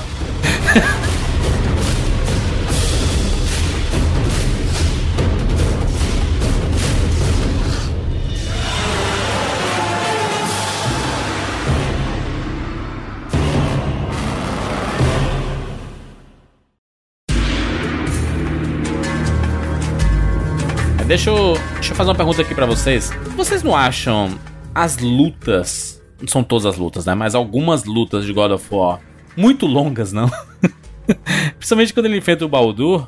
Ah, Eu acho que esse caso do Baldur é mais pra mostrar a resistência do Baldur, porque ele, ele tá tentando contextualizar Eu não vou dar spoiler, mas é tentando contextualizar alguma coisa com as batalhas do Baldur. Mas eu concordo com você que algumas batalhas de arena, que é aquela que fecha uma arena, algumas delas se estendem por muito, muito tempo, inclusive. Bruna, a primeira luta, a, prim- a primeira luta deles, que é na casa, né? No, no, no espaço ali da casa Uhum. deles. No ela é um. da tipo casa assim, dele. eu sei. É. Eu sei. Eu, eu, eu acho que ela tem um nível de mostrar. Cara, é isso. God of War são lutas inacreditáveis e parecem infinitas e com inimigos que, sei lá, são quase imortais. No caso do Baldur aqui, ele.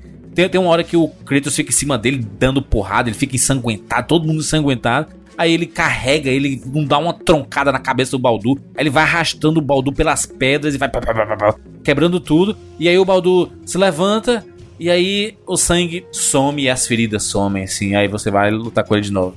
E aí mostra algumas coisas que é o que a gente sempre viu no Kratos, né? Que é um personagem raivoso. É sempre um personagem que tá no limite da raiva. E aqui, no começo, ele parece se conter um pouco mais, né? Tá bem contido e tudo. Até que chega em alguns momentos que ele, né? O Super Saiyajin dele vem. É, eu acho que isso é mais a fúria, a fúria espartana, né? O que você tá É, a primeira dizer. vez que a gente vê no jogo é exatamente é, na luta contra o Baldo, quando ele meio que indica que ele entendeu que tem mais uma pessoa dentro da casa, né? E aí ele vai.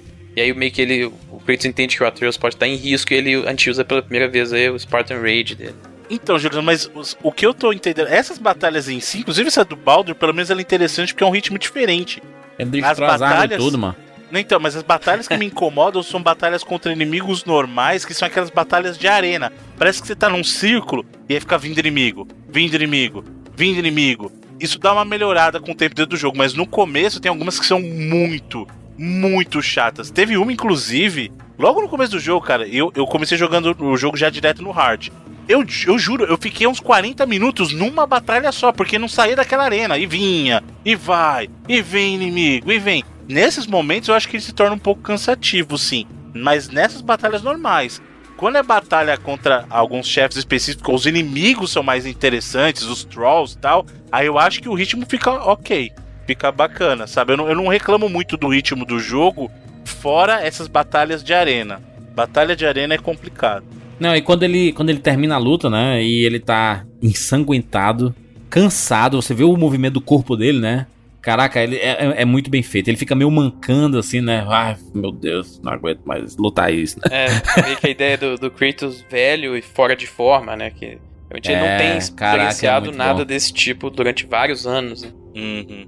Sim, mas é, é- essas lutas elas são bem descomunais e inclusive quando ele, ele acha que essa, essa, essa primeira luta com, o- com o Baldo é, é meio que um preview do jogo inteiro, né? Assim, assim, cara, se prepara que é isso que você vai ter. E olha que não é nem o quê? Meia hora de jogo, né? É, você é. já tá do lutando Baldur é no com... comecinho mesmo, é 10, 10 Pois é. minutos de jogo. É, eu acho que é uma meia hora, porque você, você passa realmente a, aquela ideia de você sair pra caçar com o Atreus, né? E depois você. Você É, que encontra o depois primeiro que- troll e depois É. disso aqui. Que eles vão atrás da madeira pra fazer a fogueira lá, né? É, eu acho que dá uma meia hora mesmo. Mas pelo menos nesse período, o jogo, de forma inteligente, ele já mostra quais vão ser os, os recursos principais do Kratos em termos de jogabilidade e o que é que ele vai poder utilizar para combate, né? Porque ele, ele tem realmente muitos recursos. E como todo grande jogo semi-mundo aberto, né? É de progressão e de aprimoramentos e tudo mais, ele tem aquela escalada de você aumentar seu level, melhorar suas armas, você ter novos poderes, né, para utilizar, novos recursos pra combate, pra defesa, pra tudo, né? Inc- Inclusive do próprio Atre- Atreus, É, né? que é meio que talvez uma. Um paralelo que a ideia toda do jogo é Kratos passando treinamento com o filho dele, né? E tentando melhorar seu- os skills mesmo do Atreus, e você faz isso diretamente dentro do menu, melhorando aí os skills do, do menino. Deixa eu fazer uma pergunta aqui, endereçada pro meu amigo Bruno Carvalho e pro Felipe Mesquita. ah, Ih, pra mim não, porra. Pra ti não, pra ti não, isso. Também isso. Especificamente pra eles dois. Porque tu, no, tu, tu, tu- acho que tu não zerou ne- nenhum dos dois jogos que eu vou referenciar aqui. Caralho, o cara não dá um voto de confiança, mas bota qual jogo aí, qual jogo aí. É, eu quero perguntar se, em termos de conceito, o Kratos está escalando a sua montanha celeste.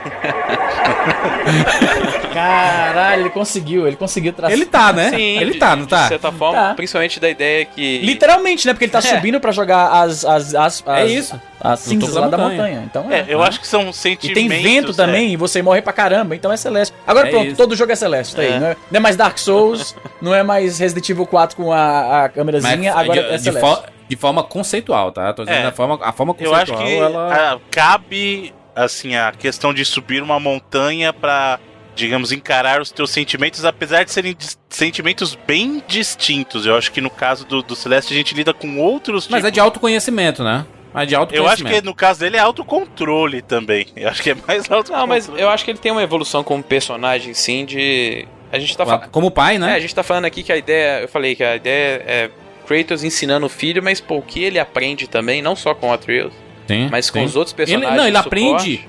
Ele aprende a, a se importar com outra pessoa, né? Porque ele se importa muito com ele mesmo, né? É, ou, ta- ou talvez, pelo menos, demonstrar que ele se importa com outra pessoa, que É. talvez seja o que é mais difícil pra ele, né? Porque eu acho que ele. A questão de ele se importar ou não, acho que ele, ele se importa. Só que como ele é daquele jeito, é difícil de mostrar.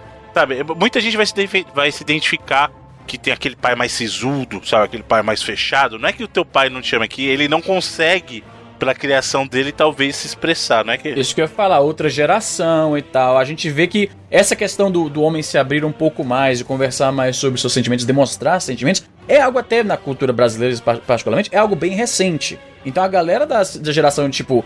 É, O, o meu pai, ele é órfão, ele não teve pai, ele morreu quando ele tinha dois anos, né? Então ele teve ainda uma desconexão ainda maior com isso. Mas eu vejo com amigos meus conversando sobre essa questão, eles sempre falam que o pai dele ah, tipo, do, do, do seu avô, né? O pai do pai deles, nunca ouviu, tipo, eu te amo do pai, por exemplo. Era aquela coisa bem. uma relação bem utilitária. Eu trabalho, eu boto comida aqui na mesa, você se comporte no trabalho pra sua mãe, pronto. Era só isso.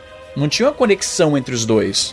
É, e aí a gente passa por muitos cenários conhecidos da, da cultura pop, né? E nórdica, né? Que são os, os mundos, né? Ele- Eles estão em Midgard, né? E aí a gente vai entendendo um pouco sobre os outros mundos, né? É, eles, a gente passa até, talvez não nos mais famosos aí, talvez, que acho que. Por conta muito da, da Marvel, Asgard é muito famoso, né? Talvez Jotunheim, acho que também tem um destaque grande até dentro do, do universo da Marvel. Mas é. Se não me engano, são no total desse, desse jogo. Tiver Midgar, Alfheim, que é o do- dos, dos elfos, né? Da luz. É o Helheim, Helheim, que é o inferno, né? Jotunheim. e Jotunheim, que é a Terra dos Gigantes. E aí tem os dois que a gente vai, talvez opcional se você quiser, né? Que é o Muspelheim, que são os outros gigantes, né? Os gigantes de fogo em vez dos gigantes de gelo, né? E agora eu não tô lembrando do outro, que é o do... Que é onde tem o jogo, inclusive tem um elemento meio roguelike ali dentro Uhum. dele. né? Não sei se é Niflheim, um negócio assim, não sei se é, se é exatamente isso. Eu acho que é, é Niflheim Niflheim, mesmo, é. Niflheim. É. É. É. Mas ainda ficam aí até. É um jogo que. Talvez um dos pontos negativos aí em cima da, da narrativa e do world building é que ele constrói muita coisa pra sequência, né? A gente meio que fica só com um gostinho de várias coisas pra sequência. Não, e aí é quando. é assim, acho que o, o jogo. Eu, eu acho que ele, ele, ele é até bem amplo, né? No, no sentido de que quando a gente chega na parte que, que tem água, né? Que ele tá navegando. É o Lago dos E- Nove, né? Que são exatamente os nove Isso, reinos. que até a gente tem a, tem a serpente do mundo, Sim, né? sim. Isso. Que é inacreditável, Aliás, a um negócio primeira absurdo, né? vez que aparece a serpente do Assustador, mundo né, é mano? assustador, cara. É muito assustador. A- E a função dela eu acho engraçada, porque não é o que você imaginaria. Sim. Na hora que você encontra ela, você não acha que a função dela é aquela a primeira vez, cara. Você acha que ela vai. Se você pensa que vai enfrentar ela, Exato, né? você acha que ela vai te massacrar ali. Porque não... E, e a, sacada do game design é muito da hora porque assim que você vai progredindo na história, ela vai saindo da água, né? Então o nível sim. da água vai E baixando, então você, Vai baixando você e... vai conseguindo ir em mais lugares, né? Então Exato. você tem que fazer exatamente um cenário que vai progressivamente aumentando aí, né? Eu vou dizer que quando chegou nessa parte, pra mim foi um, foi um problema muito grande. Porque, né, você sabe, eu tenho um eu tenho um toque inacreditável de dizer assim, cara, olha a quantidade de coisas que eu tenho pra fazer. E é um absurdo porque às vezes eu, eu ficava tentando pegar alguns itens e naquele momento eu não poderia pegar aqueles itens. Só quando eu estivesse voltando de algum lugar ou quando a serpente fosse saindo e tudo e o nível da água fosse baixando. É, e até habilidades aí, às vezes você não tem ainda, né? Que é uma parada um Exato. pouquinho, pouquinho Metroidvania, né? Talvez um Sim. pouquinho dessa herança aí, que é a ideia. Inclusive com você- inimigos, né? Sim. Aparecem inimigos mais fortes que você, e aí às vezes você com level mais baixo, você fica tentando matar. Tem inimigo que você Mesmo sem inimigo que saber é- que. tomou uma porrada, você morreu. Morreu. hora, assim. É, eu acho que aí é que Exato. tá a inteligência, porque o jogo te, te vai, vai te mostrar de algum jeito que assim, cara, você não tá pronto pra estar aqui ainda. não dá certo. É, não adianta você querer forçar. Eu mesmo, quando abri o Lago dos Nove, Juras, eu fui na mesma pegada que você. Falei, cara, eu vou em cada ilhazinha, eu vou tentar, eu tô vendo o item. Cada torre Cara, lá, eu né? vou pra, ter pra que acender a- alcançar. as piras. Exato. Aí, aqueles. O... Eu esqueci como é que eles chamam lá, o buraco negro que você põe a mão pra. Aí sai É os Realm Tears, né? Não sei exatamente como é que Isso. tradução. Aí o que acontece? Vou fazer alguma coisa, aí vem um inimigo forte e ele mostra, porque quando o inimigo é muito forte, ele mostra do lado que o nível é mais alto que o seu e mostra a caveirinha. Fala assim, cara, você vai morrer. Não E eu ainda forçava. Tal, vamos, vamos que vamos, vamos que vamos, tal. Só que isso mostra que o jogo é inteligente e fala assim: você quer tentar? Vai. Só que não é pra estar você aqui ainda, mas eu não vou te impedir de chegar aqui. É. Só que. Você pode até conseguir matar, Pode, vezes, né? pode, É, como for aconteceu. Alguns, alguns eu falei, não, cara, eu vou. Alguns, não vou nem mentir. Alguns eu. 30 minutos lutei, lutando exatamente. contra um bicho aleatório, se escondendo na- nos cantinhos, jogando o seu machado de longe. Os. Eu não sei, eu não esqueci como que eles chamam no, no mundo do jogo lá, os, os Lycans deles lá, os lobos lá, o. É, Wuvens. Tipo, lobisomem, é, É, os Wuvens, não é?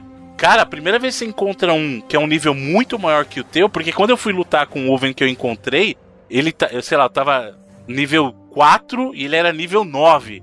Sabe? Um negócio assim, mas eu tomava uma surra. E eu, não, vamos que vamos. Aí. e aí que tá. Tem algumas batalhas que você consegue vencer jogando o inimigo pra fora de onde você tá. Ele cai de um abismo tal. Teve uma dessas que o inimigo tipo, era muito mais forte. Eu fiz exatamente isso. Eram dois Wuvens. Aí que eu fiz. Eu ia de propósito pra perto da, da colina, assim, pra perto da borda da colina e jogava os caras de lá. Aquele dá um pulão, né, pra cima do Exato. assim. E aí eu falo, pô, aí você se sente, pô, legal.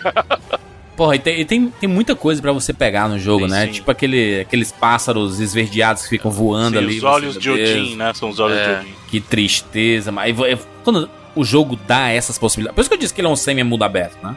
Mas e- e essa parada, inclusive, é interessante que tudo que você faz, você ganha alguma coisa, né? Você tem, às vezes. Sim. é, A recompensa é muito boa, é, né? A ideia de que colecionáveis não valem muito a pena, é só pra você, sei lá, abrir lá o. da, da Start e ver lá o guia do jogo, o que, que tem de informação.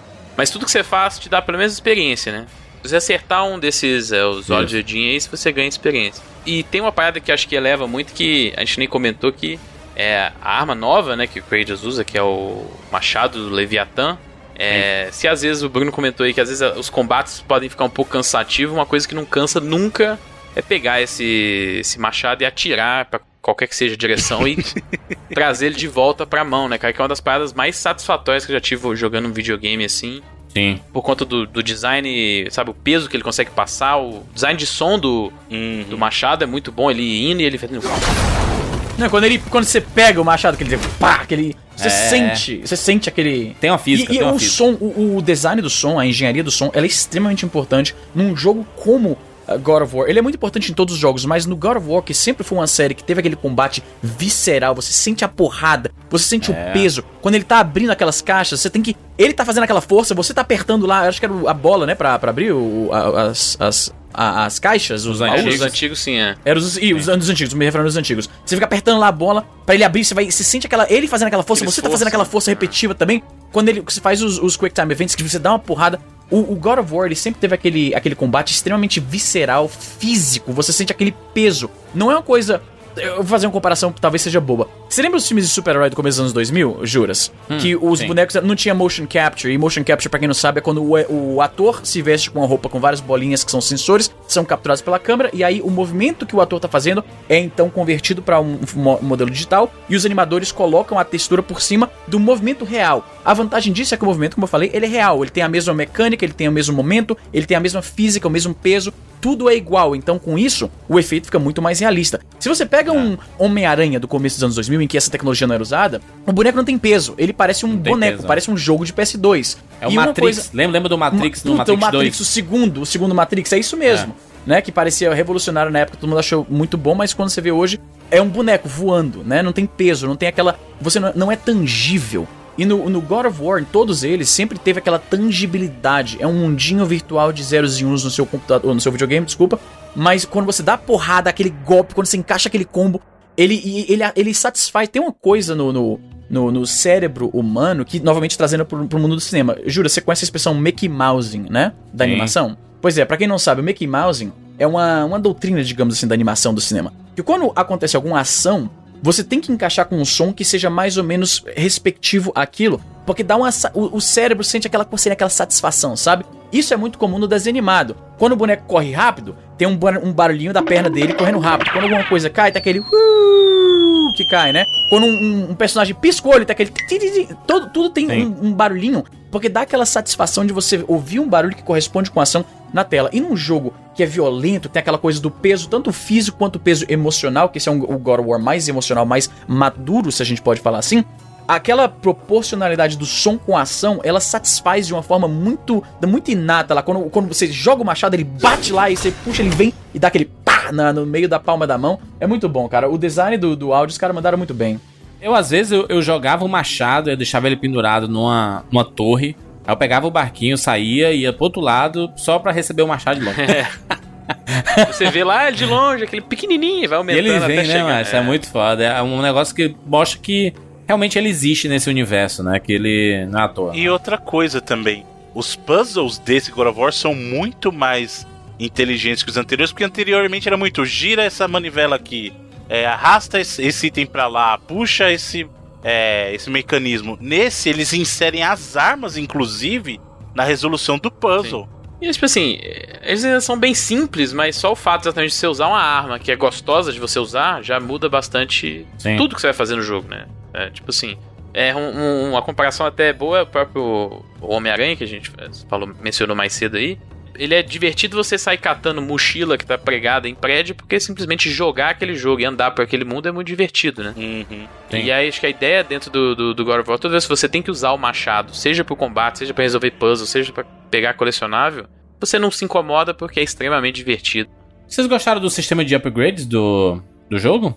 As skills, a, o fato de você ir montando a sua armadura. No geral, eu gostei, mas eu tenho um problema com algumas habilidades que ficam amarradas, por exemplo, com recarga. Armas. É, não, mas tem habilidades, por exemplo, você quer desabilitar o próximo nível, aí ele tá assim, ah, mas sua recarga tem que ser no mínimo tal. E aí, aí que tá, porque você se planeja durante o jogo pra evoluir as coisas de acordo com o seu estilo de gameplay.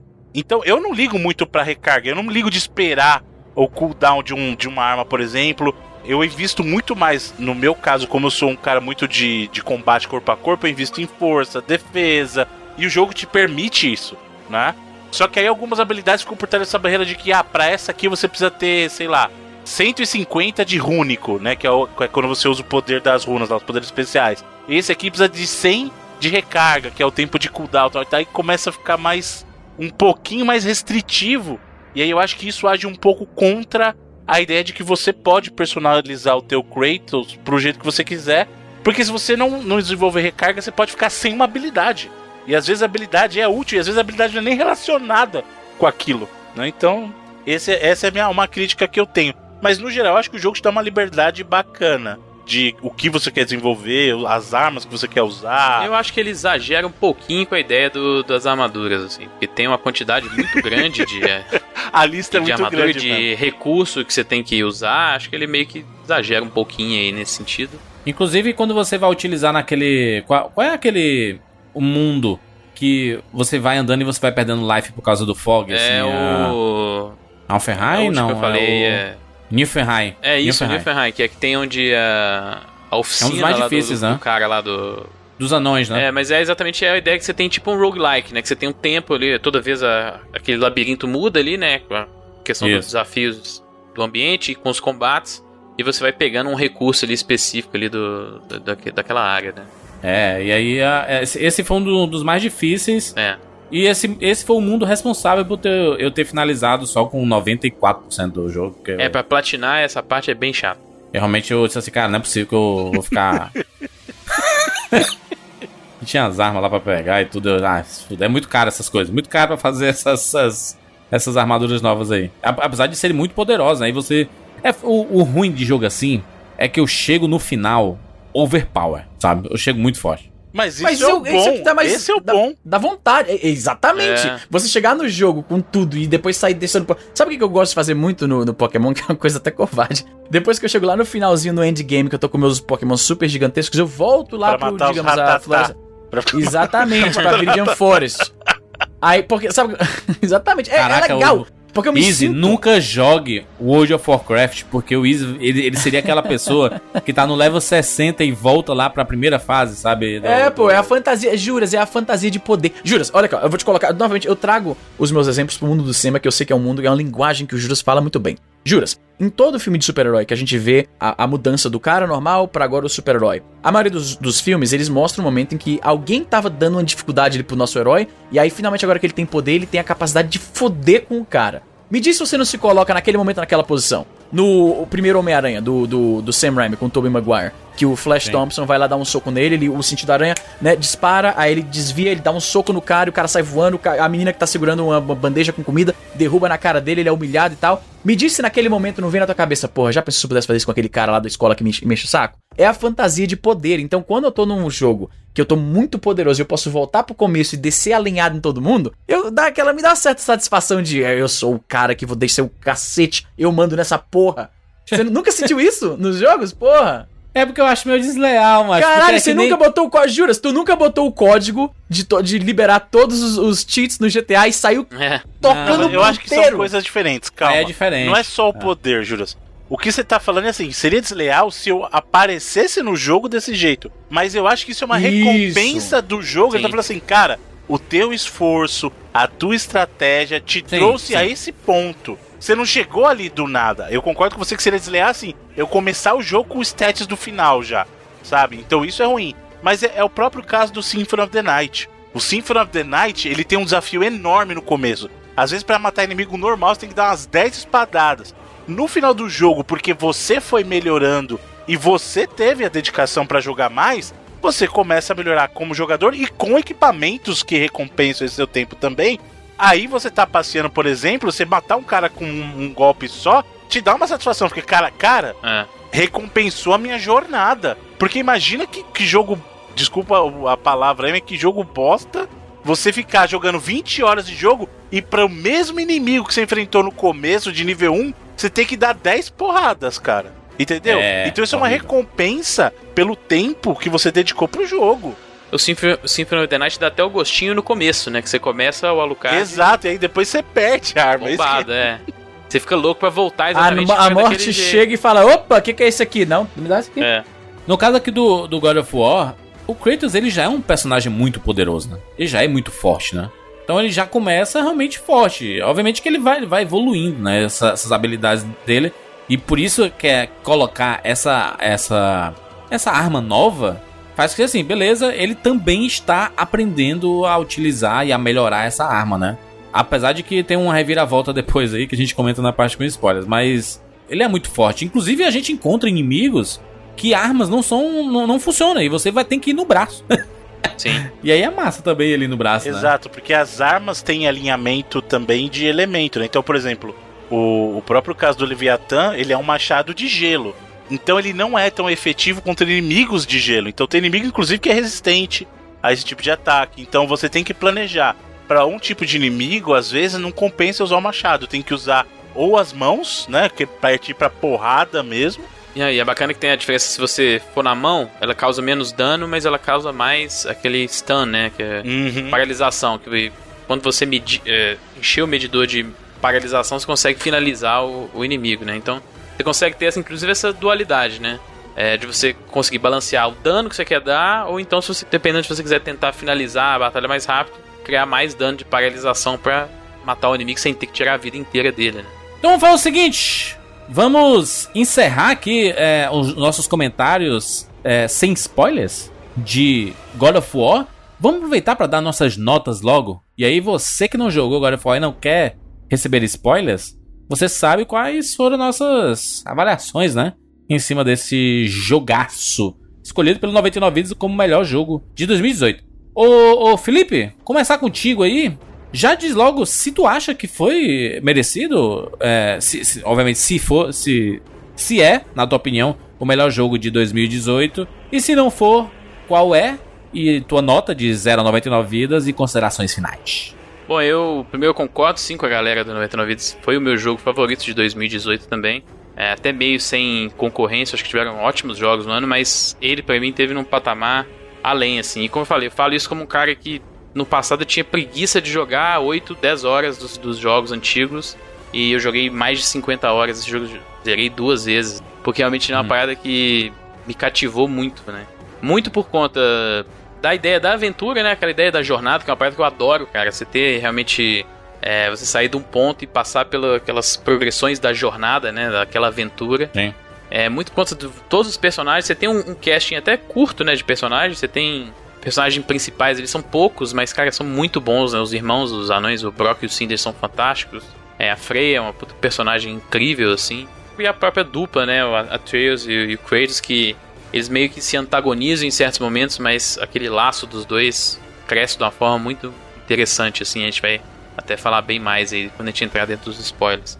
Cara, no combate, que foi uma parada que no antigo eu realmente tinha aquele estigma do quadrado, quadrado, quadrado, quadrado, quadrado. Eu sei que para muita gente não é, que se você quiser aprofundar dentro daqueles jogos, você consegue criar combos muito mais interessantes que só simplesmente ficar apertando o quadrado, mas para mim que não tinha muito essa paciência de ir atrás disso, o jogo, o resumo era isso. E nesse, completamente diferente. A ideia de você misturar técnicas de combate, as habilidades, diferentes é, armas, essa aí no, no, machado e na mão, usar o escudo. Foi uma parada que eu gostei muito, cara. Então, realmente foi um jogo que para mim, talvez seja meu jogo favorito até da geração, assim. Realmente foi um impacto muito grande que teve em mim.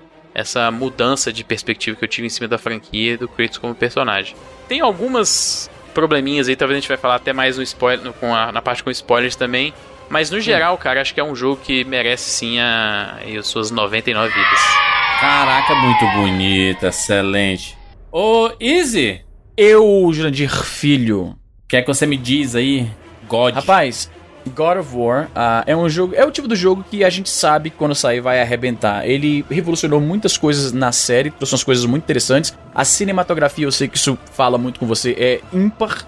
Eu acho que eu nunca vi nenhum jogo, deve ser pioneiro. Sempre que um jogo se destaca por alguma coisa, a gente descobre depois que ele não foi o primeiro que fez aquilo. Sim, mas é. eu acho que nesse caso é o primeiro jogo que tentou fazer essa coisa da, da, cinematografia plano-sequência durante o jogo inteiro, tirando os loads, tirando as mortes. Você vê tudo como se você estivesse realmente presenciando aquilo, estivesse acompanhando, né? Muita imersividade. As cutscenes casando com o jogo em si, né? Sai, tipo assim, é, é natural a cutscene é, mesclar com você jogando, né? Isso. É bem natural. É muito, que, é, pois é, é, é, um jogo foda, cara. O que, que você esperava? Quando foi que God of War decepcionou? O Ascension. Qual é esse? Eu não lembro desse. É o que saiu depois do 3. Foi o último que saiu no Play 3. O God of War Ascension. É, eu gosto muito do. da trilogia. Mas eu nunca achei. Ai meu Deus. Ah, blá, blá, blá, sabe? Nunca foi assim. As pessoas entenderam, né? uh, que nota, Easy? Eu vou dar 97 vidas na X, ficou muito bonito. Ah, vou dar minha nota aqui também. God of War, cara, eu, eu, eu pensava que eu não ia gostar tanto como, como, como eu gostei, cara.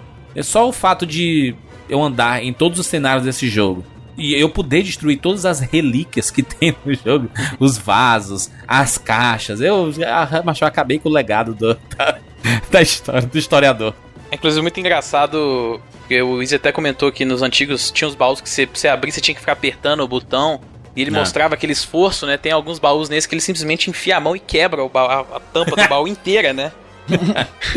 é muito engraçado. Tem outros que tem, que tem aquelas letras, né? Aquele C, CRN, uma coisa parecida assim. As aí você urnas, tem que destruir né? os, São as runas, é. As urnas e, e aí depois você consegue abrir. Mas, cara, é um jogo divertidíssimo. Eu adorei as side quests, sabe? Que sempre tem uma historinha. Ah, o meu filho foi pra. Ele é sempre assim com uma side quest, um fantasma, assim, né? Que naufragou ali. Ah, meu filho foi pra tal local e ele foi conquistar tudo. Aí você encontra lá, o filho dele é tido como traidor e ele tá preso num barco assim, todo esfaqueado. Aí você tem que concluir essa história para você ganhar itens. Eu gosto dessa side quest. Ou tem uma, Jura, só, só pra comentar, tem umas que eu senti dó real do Atreus, cara, de verdade. Tem uma que eu senti uma dó, uma dó verdadeira. Que é aquela hum. do cara que promete, falou assim: ó, se você salvar a minha, a minha mulher, tipo a minha esposa, tal, recolhe os restos dela, que era uma feiticeira muito poderosa, e ela consegue colocar vocês em contato com os mortos. Você lembra dessa, Felipe? Sim, eu lembro também. E aí o Ele Atreus... acha que vai fazer contato com a mãe, né? Isso, aí ele, putz, não, vamos, pai, tal, não sei o que, tal. E o Kratos fala, moleque, você não sabe o que você tá fazendo. É, a, a, a atenção posta no conteúdo que é completamente opcional foi uma parada que me surpreendeu muito também. Sim. Até se você pegar em material de divulgação, trailers oficiais assim, tem áreas que estão nesses trailers que pode ser nunca explorado pelo jogador porque tá completamente fora é, daquele caminho principal, né? E é, a quantidade de história que você tem, cara, o, o Mimir, que é um dos personagens que entra aí na história com você depois, né? A quantidade de coisas que ele cria sobre o world building, que ele realmente. Mimi é maravilhoso, ó, mano. A gente, a gente nem comentou, né? É, É. porque. É, nem- é spoiler ou não é? Não sei se é spoiler, mas. Cara, o Mi- Mimi é maravilhoso, é uma cabeça falante. É, talvez o melhor personagem do ano seja o Mimi, porque. Caraca. Cari... Cara, eu... Ah, eu acho o carisma dele Rei do hype, novo rei do hype. Vice, o vice, o Visconde do hype, Visconde do hype. Ele é muito bom, mano. Ele tem muito conteúdo, mano. Ele não É. para de falar e é sempre dando um background de tudo, né? É, muito e legal. muitas das- dessas histórias do conteúdo opcional é ele que conta, né, cara? Então tem muita coisa que ele traz. Não, pior que vocês falaram. Agora tem uma coisa que eu preciso comentar antes dos spoilers. O, antes de, de eles encontrarem o Mimir, praticamente a interação toda é entre o Atreus e o Kratos, né? E aí o Atreus pede pra ele contar a história. E o, e o Kratos é legal que ele contou umas histórias muito. Tipo, tinha o escorpião e o sapo. E aí o escorpião falou pro sapo: Me leva nas suas costas. Tipo, aí. aí o escorpião. E aí o sapo fala: Não, mas se eu levar você nas minhas costas, você vai me matar, não sei o que. Ele falou assim: Cara, se eu te picar, eu vou morrer junto, porque eu não consigo nadar. Aí ele conta. E ele, o legal é ele contando. E aí o sapo levou o escorpião. E o escorpião. Ele sem querer contar, né? É, não, e aí? Ele contando sem querer contar. E o escorpião picou ele. E os dois morreram. Dois morreram. É, ele, ele, co- ele conta triste. ele conta a fábula lá da tartaruga e da lebre de uma forma que, tipo assim, é, a história não tem significado nenhum. Exato.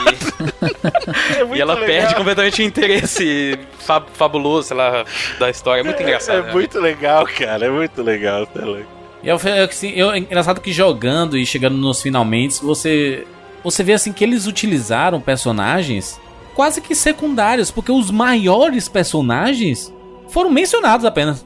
Imagina quando aparecer, mano. Quando eles aparecerem vai ser Maria, cara. Né? Quando a gente ver esse- esses personagens todos que foram comentados, e as mitologias, as histórias e tudo, as estátuas, né? Cara, tem um potencial muito grande pra para continuações e ainda mais o, o final quando a gente descobre, né? E você assim, caraca, eu quero, quero ver mais, né? Quero ver o futuro desses personagens aqui e como é que tudo vai se desenrolar. Então é um jogo viciante, você entra nesse mundo, você não quer sair e, e existe uma imersão muito grande, porque a trilha sonora é fantástica, os efeitos sonoros são maravilhosos. O gráfico desse jogo é absurdo, o personagem ele reage a basicamente tudo, sabe? E, e quando tem conteúdo, eu gosto quando o jogo traz conteúdo. Mesmo que fuja da linha principal do da campanha, da campanha em si, né? Cara, você pode viver naquele mundo fazendo um monte de side quest que sempre vai vai ter alguma coisa a fazer. Tipo as Valkyrias, sabe? Você pode zerar sem matar as Valkyrias. Mas as Valkyrias são combates assim épicos. E quando você vence, você vibra. Porque você sabe assim, caraca, eu matei uma Valkyria e foi muito difícil, bicho. no, com- no começo até não, mas depois, na, a partir da terceira, da segunda, da terceira, caraca, São mano. talvez os combates que você realmente separa e olha no menu ali o que, que você quer priorizar em questão de habilidades ali, né? Porque Exatamente. são realmente muito mais difíceis do que a linha E não é só geral. porradaria a- aleatória, né? Você Não. aperta quadrado, quadrado, quadrado, quadrado. Não, ex- existe uma estratégia na, Sim, na- sim. nessas, nessas batalhas mais, mais longas. Que às vezes, quando você descobre, fica até mais fácil, né? Sim. Quando você descobre a parada.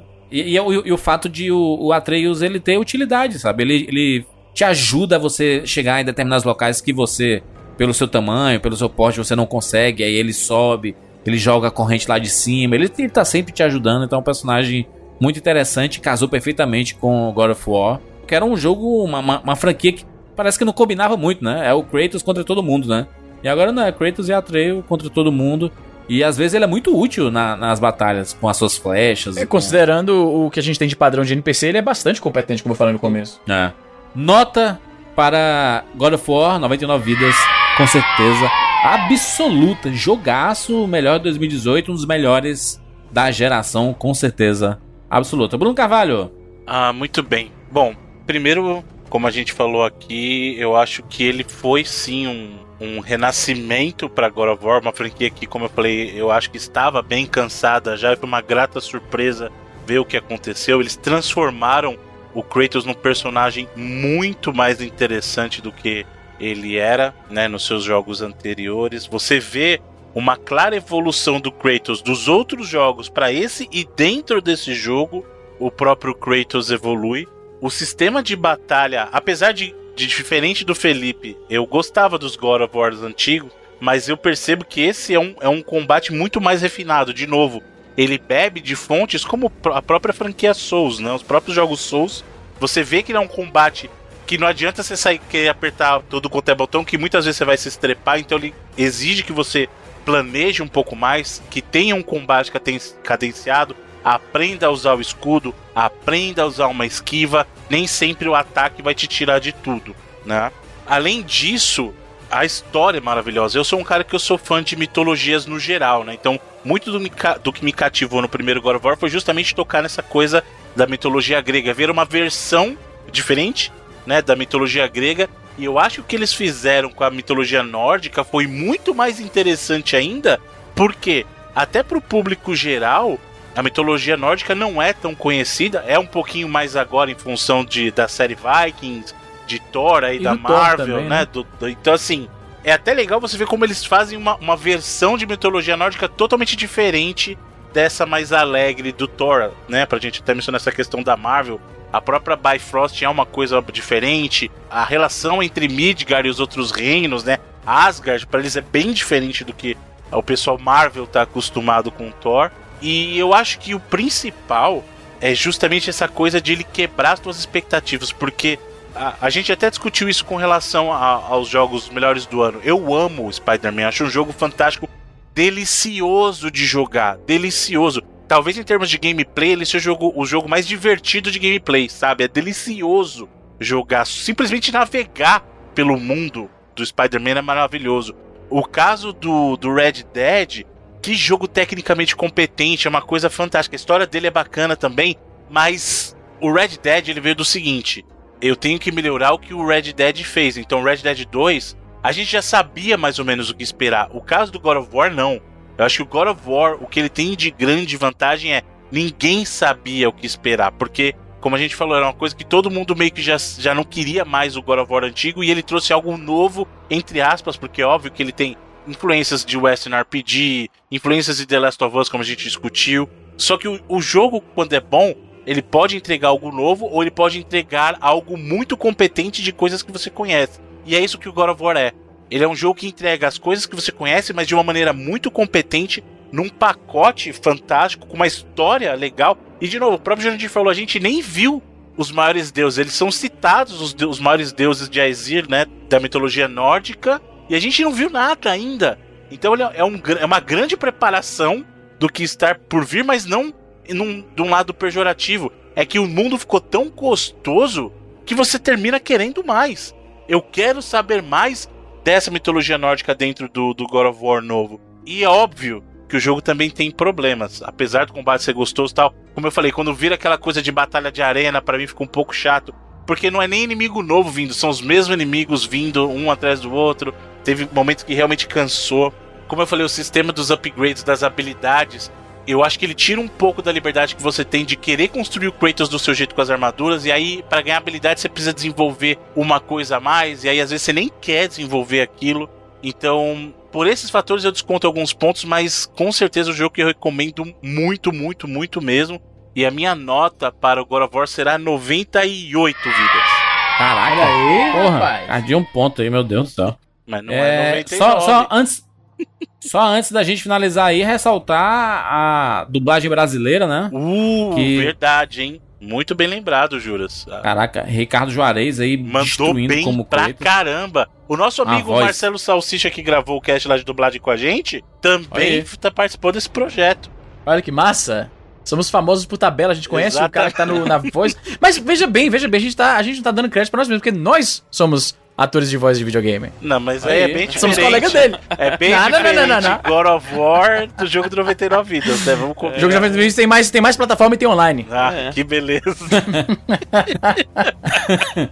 mas foi uma, uma, dublagem maravilhosa e tem um reconhecimento, porque na, no começo do jogo, ao invés de aparecerem, né, quando, quando tem um filme, tem um início ali, a, aqui aparece o nome dos dubladores Exato, no começo sim, do jogo. Muito né? legal. E eu já digo, hein, é, apesar do pessoal, ah, o áudio, a voz do Atreus na versão nacional tá muito melhor que o Atreus da versão americana, hein? Pô, mas o, o menino do americano é bom, pô. Ele é. Mas ele é muito até o voz. Do... Ele é muito. Ô tio! Sabe? A voz assim! Ele é. Ele, Caraca, ele não fez até bate. o filme do. O primeiro filme que o Jonah Hill dirigiu e escreveu agora, né? Ele é o protagonista, o Sunny. Ele é um ator bacana. Não, mas eu não tô falando que ele é um mau ator, não, gente. Mas eu acho que a voz da, do moleque que fez o brasileiro, que eu nem sei se é um moleque mesmo, eu não conheço o dublador. É, É. pode ser que não. Pode ser, pode não ser. Porque tem muito personagem menino quando é adolescente que quem faz Sim. voz é mulher, né? Na dublagem Sim. acontece muito disso. Então eu não sei, mas a voz dele casa muito melhor com o personagem, na minha opinião, claro, do que a versão americana. E o Ricardo Juarez ele fez um, um trabalho de Kratos excepcional. É que no caso original também, né? Aquele maluco gigante que eu nem sei o nome dele lá, o. Como é que chama, Felipe? Você lembra o nome dele? Ah, o do Christopher Judge. Exato. Boy. Boy. Mas ficou legal. Eu gostei muito. Garoto. No, a versão do Juarez ficou muito boa também, É cara. muito boa. Eu gosto. na- no geral, a dublagem brasileira ficou muito boa desse jogo. Parabéns aí pra Sony de novo. Por não ficar usando essa galera aí que. De fundo de quintal que não sabe dublar e pegar galera profissional mesmo pra dublar os seus projetos. Parabéns. Isso aí, isso aí. Exatamente. Vamos lá pros spoilers! Se você não, não quer saber, né, os spoilers de God of War, até a próxima semana. Se você jogou ou não se importa com spoilers, vamos lá, vamos falar sobre tudo sobre God of War.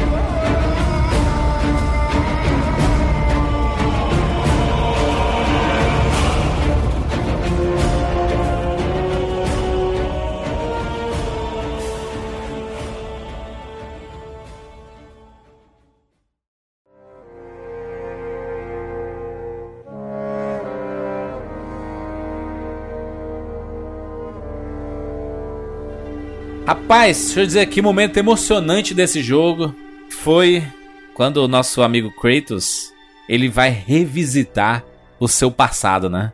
Ele você precisa de armas mais poderosas e tudo. É, Aí ele- nesse momento ele. Caraca, Quando é muito foda. o Atreus tem aquele problema lá, o conflito dele, da sua divindade contra a sua humanidade, né? E aí ele precisa ir pra Helheim, só que a, a Freya fala pra ele, só que suas armas, no caso o Machado de Gelo, né, o Leviatã, não funcionam lá. Ela não vai funcionar contra os inimigos lá. E aí ele fala, não, eu tenho, eu tenho algo pra usar, vou ter que desenterrar. Eu não o desconfiei, meu passado." mano. Eu, eu, eu, não, eu não desconfiei, e aí eu, eu vi isso, eu, beleza, ok. Né? Eu, eu já tava tão imerso com o machado ali que Uhum. realmente eu, eu nem pensei. E aí quando ele volta pra casa e ele pega lá o, no sótão, ele tira a caixa e você vê assim aí. Caraca, eu não acredito que as correntes vão É, voltar, Essa cara. cena é muito simbólica porque no caminho, quando ele tá voltando lá, ele encontra. Encontra, não é? A, a Atena aparece pra ele. Provavelmente coisa da cabeça dele. Exato, porque o, o próprio Mimir explica que os- esses deuses não existem lá. Até quando ele chega em Helheim, ele vê, ele vê Zeus, né? E aí ele fala assim: eles não existem aqui. Só que isso quem tá produzindo é você. Tanto que o Mimir vê Zeus. Sim. Não, não, ele pergunta pra ele, Zeus, você é filho de Zeus? Exatamente. Pô, ele fala. a- aí- Ele fala, agora coi- muita coisa faz sentido. Exatamente. E, e aí nessa cena ele vê a Atena meio que mexendo com a cabeça dele, né? Primeiro enquanto ele tá no barco, e depois, quando ele chega pra pegar né, a- as lâminas lá, ele pega. Não, é que não é só ele pegar, ele pega, aí ele vai, passa as correntes no braço, tipo, ele tá voltando pra aquele Kratos, né, cara? Então você vê ele tira o Matador bracelete, deuses. aí põe lá a corrente e tal. E, e o que ele fala pra ela é muito fantástico, porque ela fala, ela não adianta você querer mudar pai, marido, você sempre será um monstro. E aí ela vira, aí ele vira para ela e fala assim: "Mas eu não sou o seu monstro". Cara, que legal. Muito foda. Cara, é que cena poderosa, né, cara? Porque assim, eu não esperava isso como um todo no jogo. Quando eu comecei com o Leviatã, eu falei, beleza, é minha nova arma. Inclusive, eu gosto muito do Leviatã. E, e é legal que ele faz você alternar durante o jogo. E eu acho que o Leviatã é até mais competente como arma pro meu estilo de combate. Mas quando ele te reintroduz as lâminas. É, se bem, é, nesse ele chama de lâmina do caos, né? De novo, é lâmina, as lâminas do Isso. caos.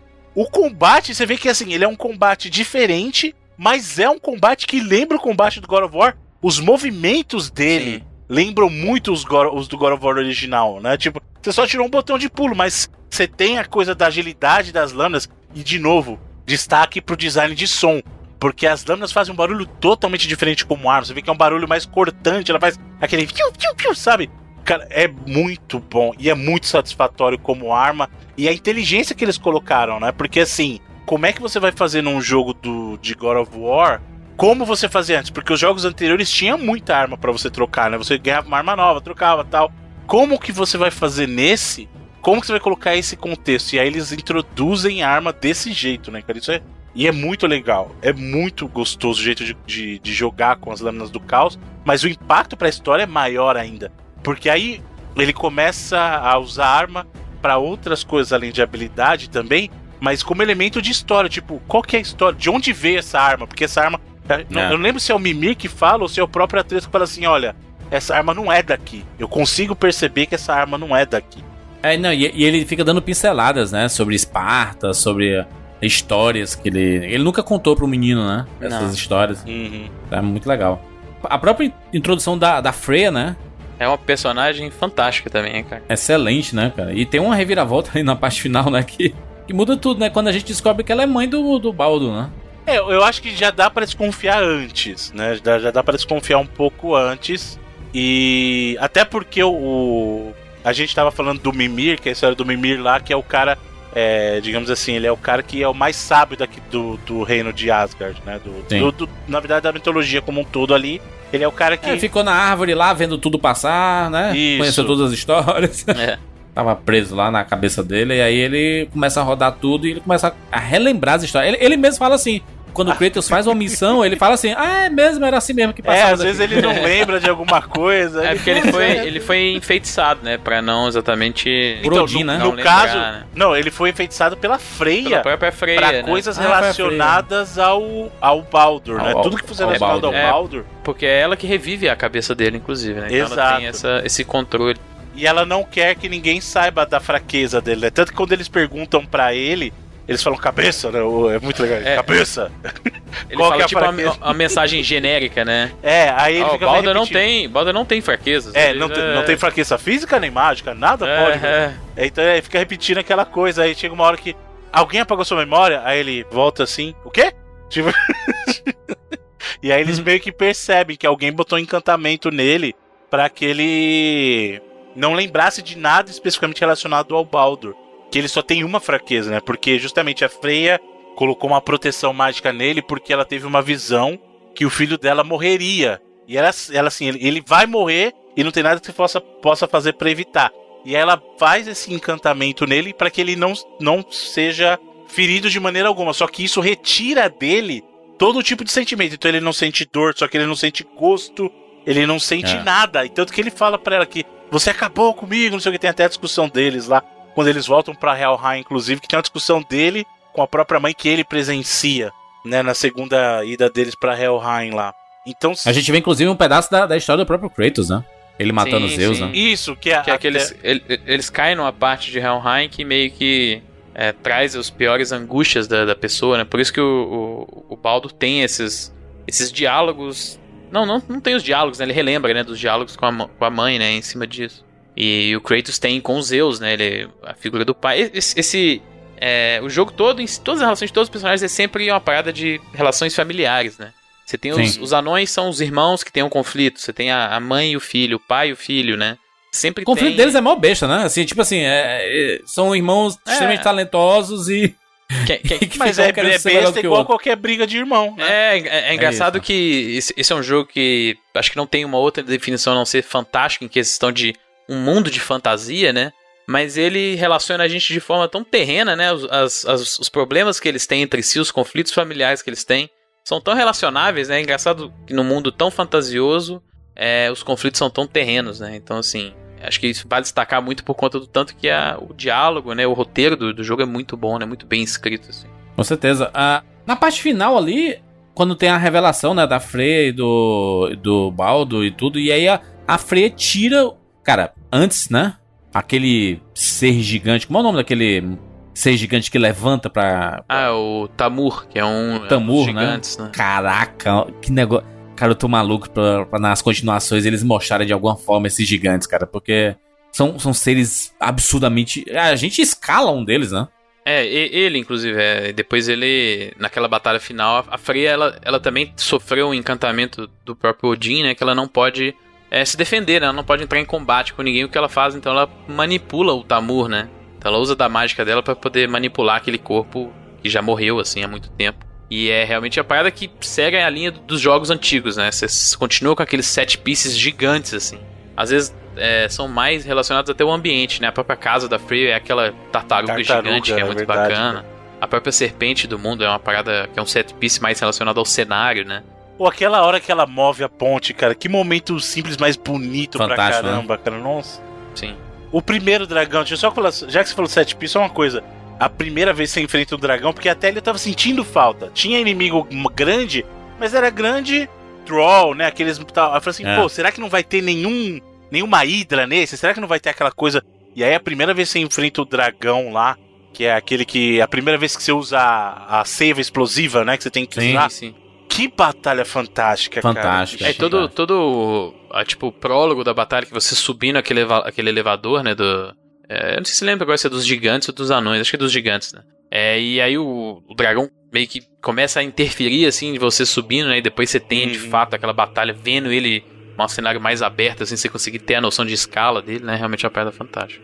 Ah, quando a Freya, ela, ela, quando a gente mata o Baldo, né, ela sai carregando o corpo do Baldo. É foda, é uma mãe que perdeu um filho ali, É, né? a, E é a, a ela roga todas as é. pragas no, no Mas Kratos e, ali. o que dói mais é E, justamente e porque. praga de mãe é a que pega, hein?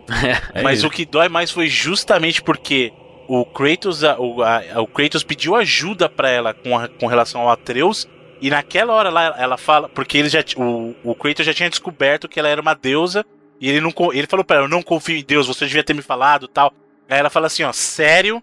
Sério mesmo que você vai falar isso pra mim? Porque não contar? ela também sacou, né, de cara. É, que ela sabia que ele era um deus, ela já tinha sacado. E aí o que acontece? O Kratos não gosta de Deus porque todos traíram ele, né? O que aconteceu da história do, do God of War, até pra dar um, uma- um resumo rápido, foi o seguinte: o deus da guerra sacaneou ele, o Ares, o deus da guerra original sacaneou ele, porque ele falou assim: ó, ele fala assim: ó, Ares, me dê o seu poder, eu serei teu servo pra sempre e tal.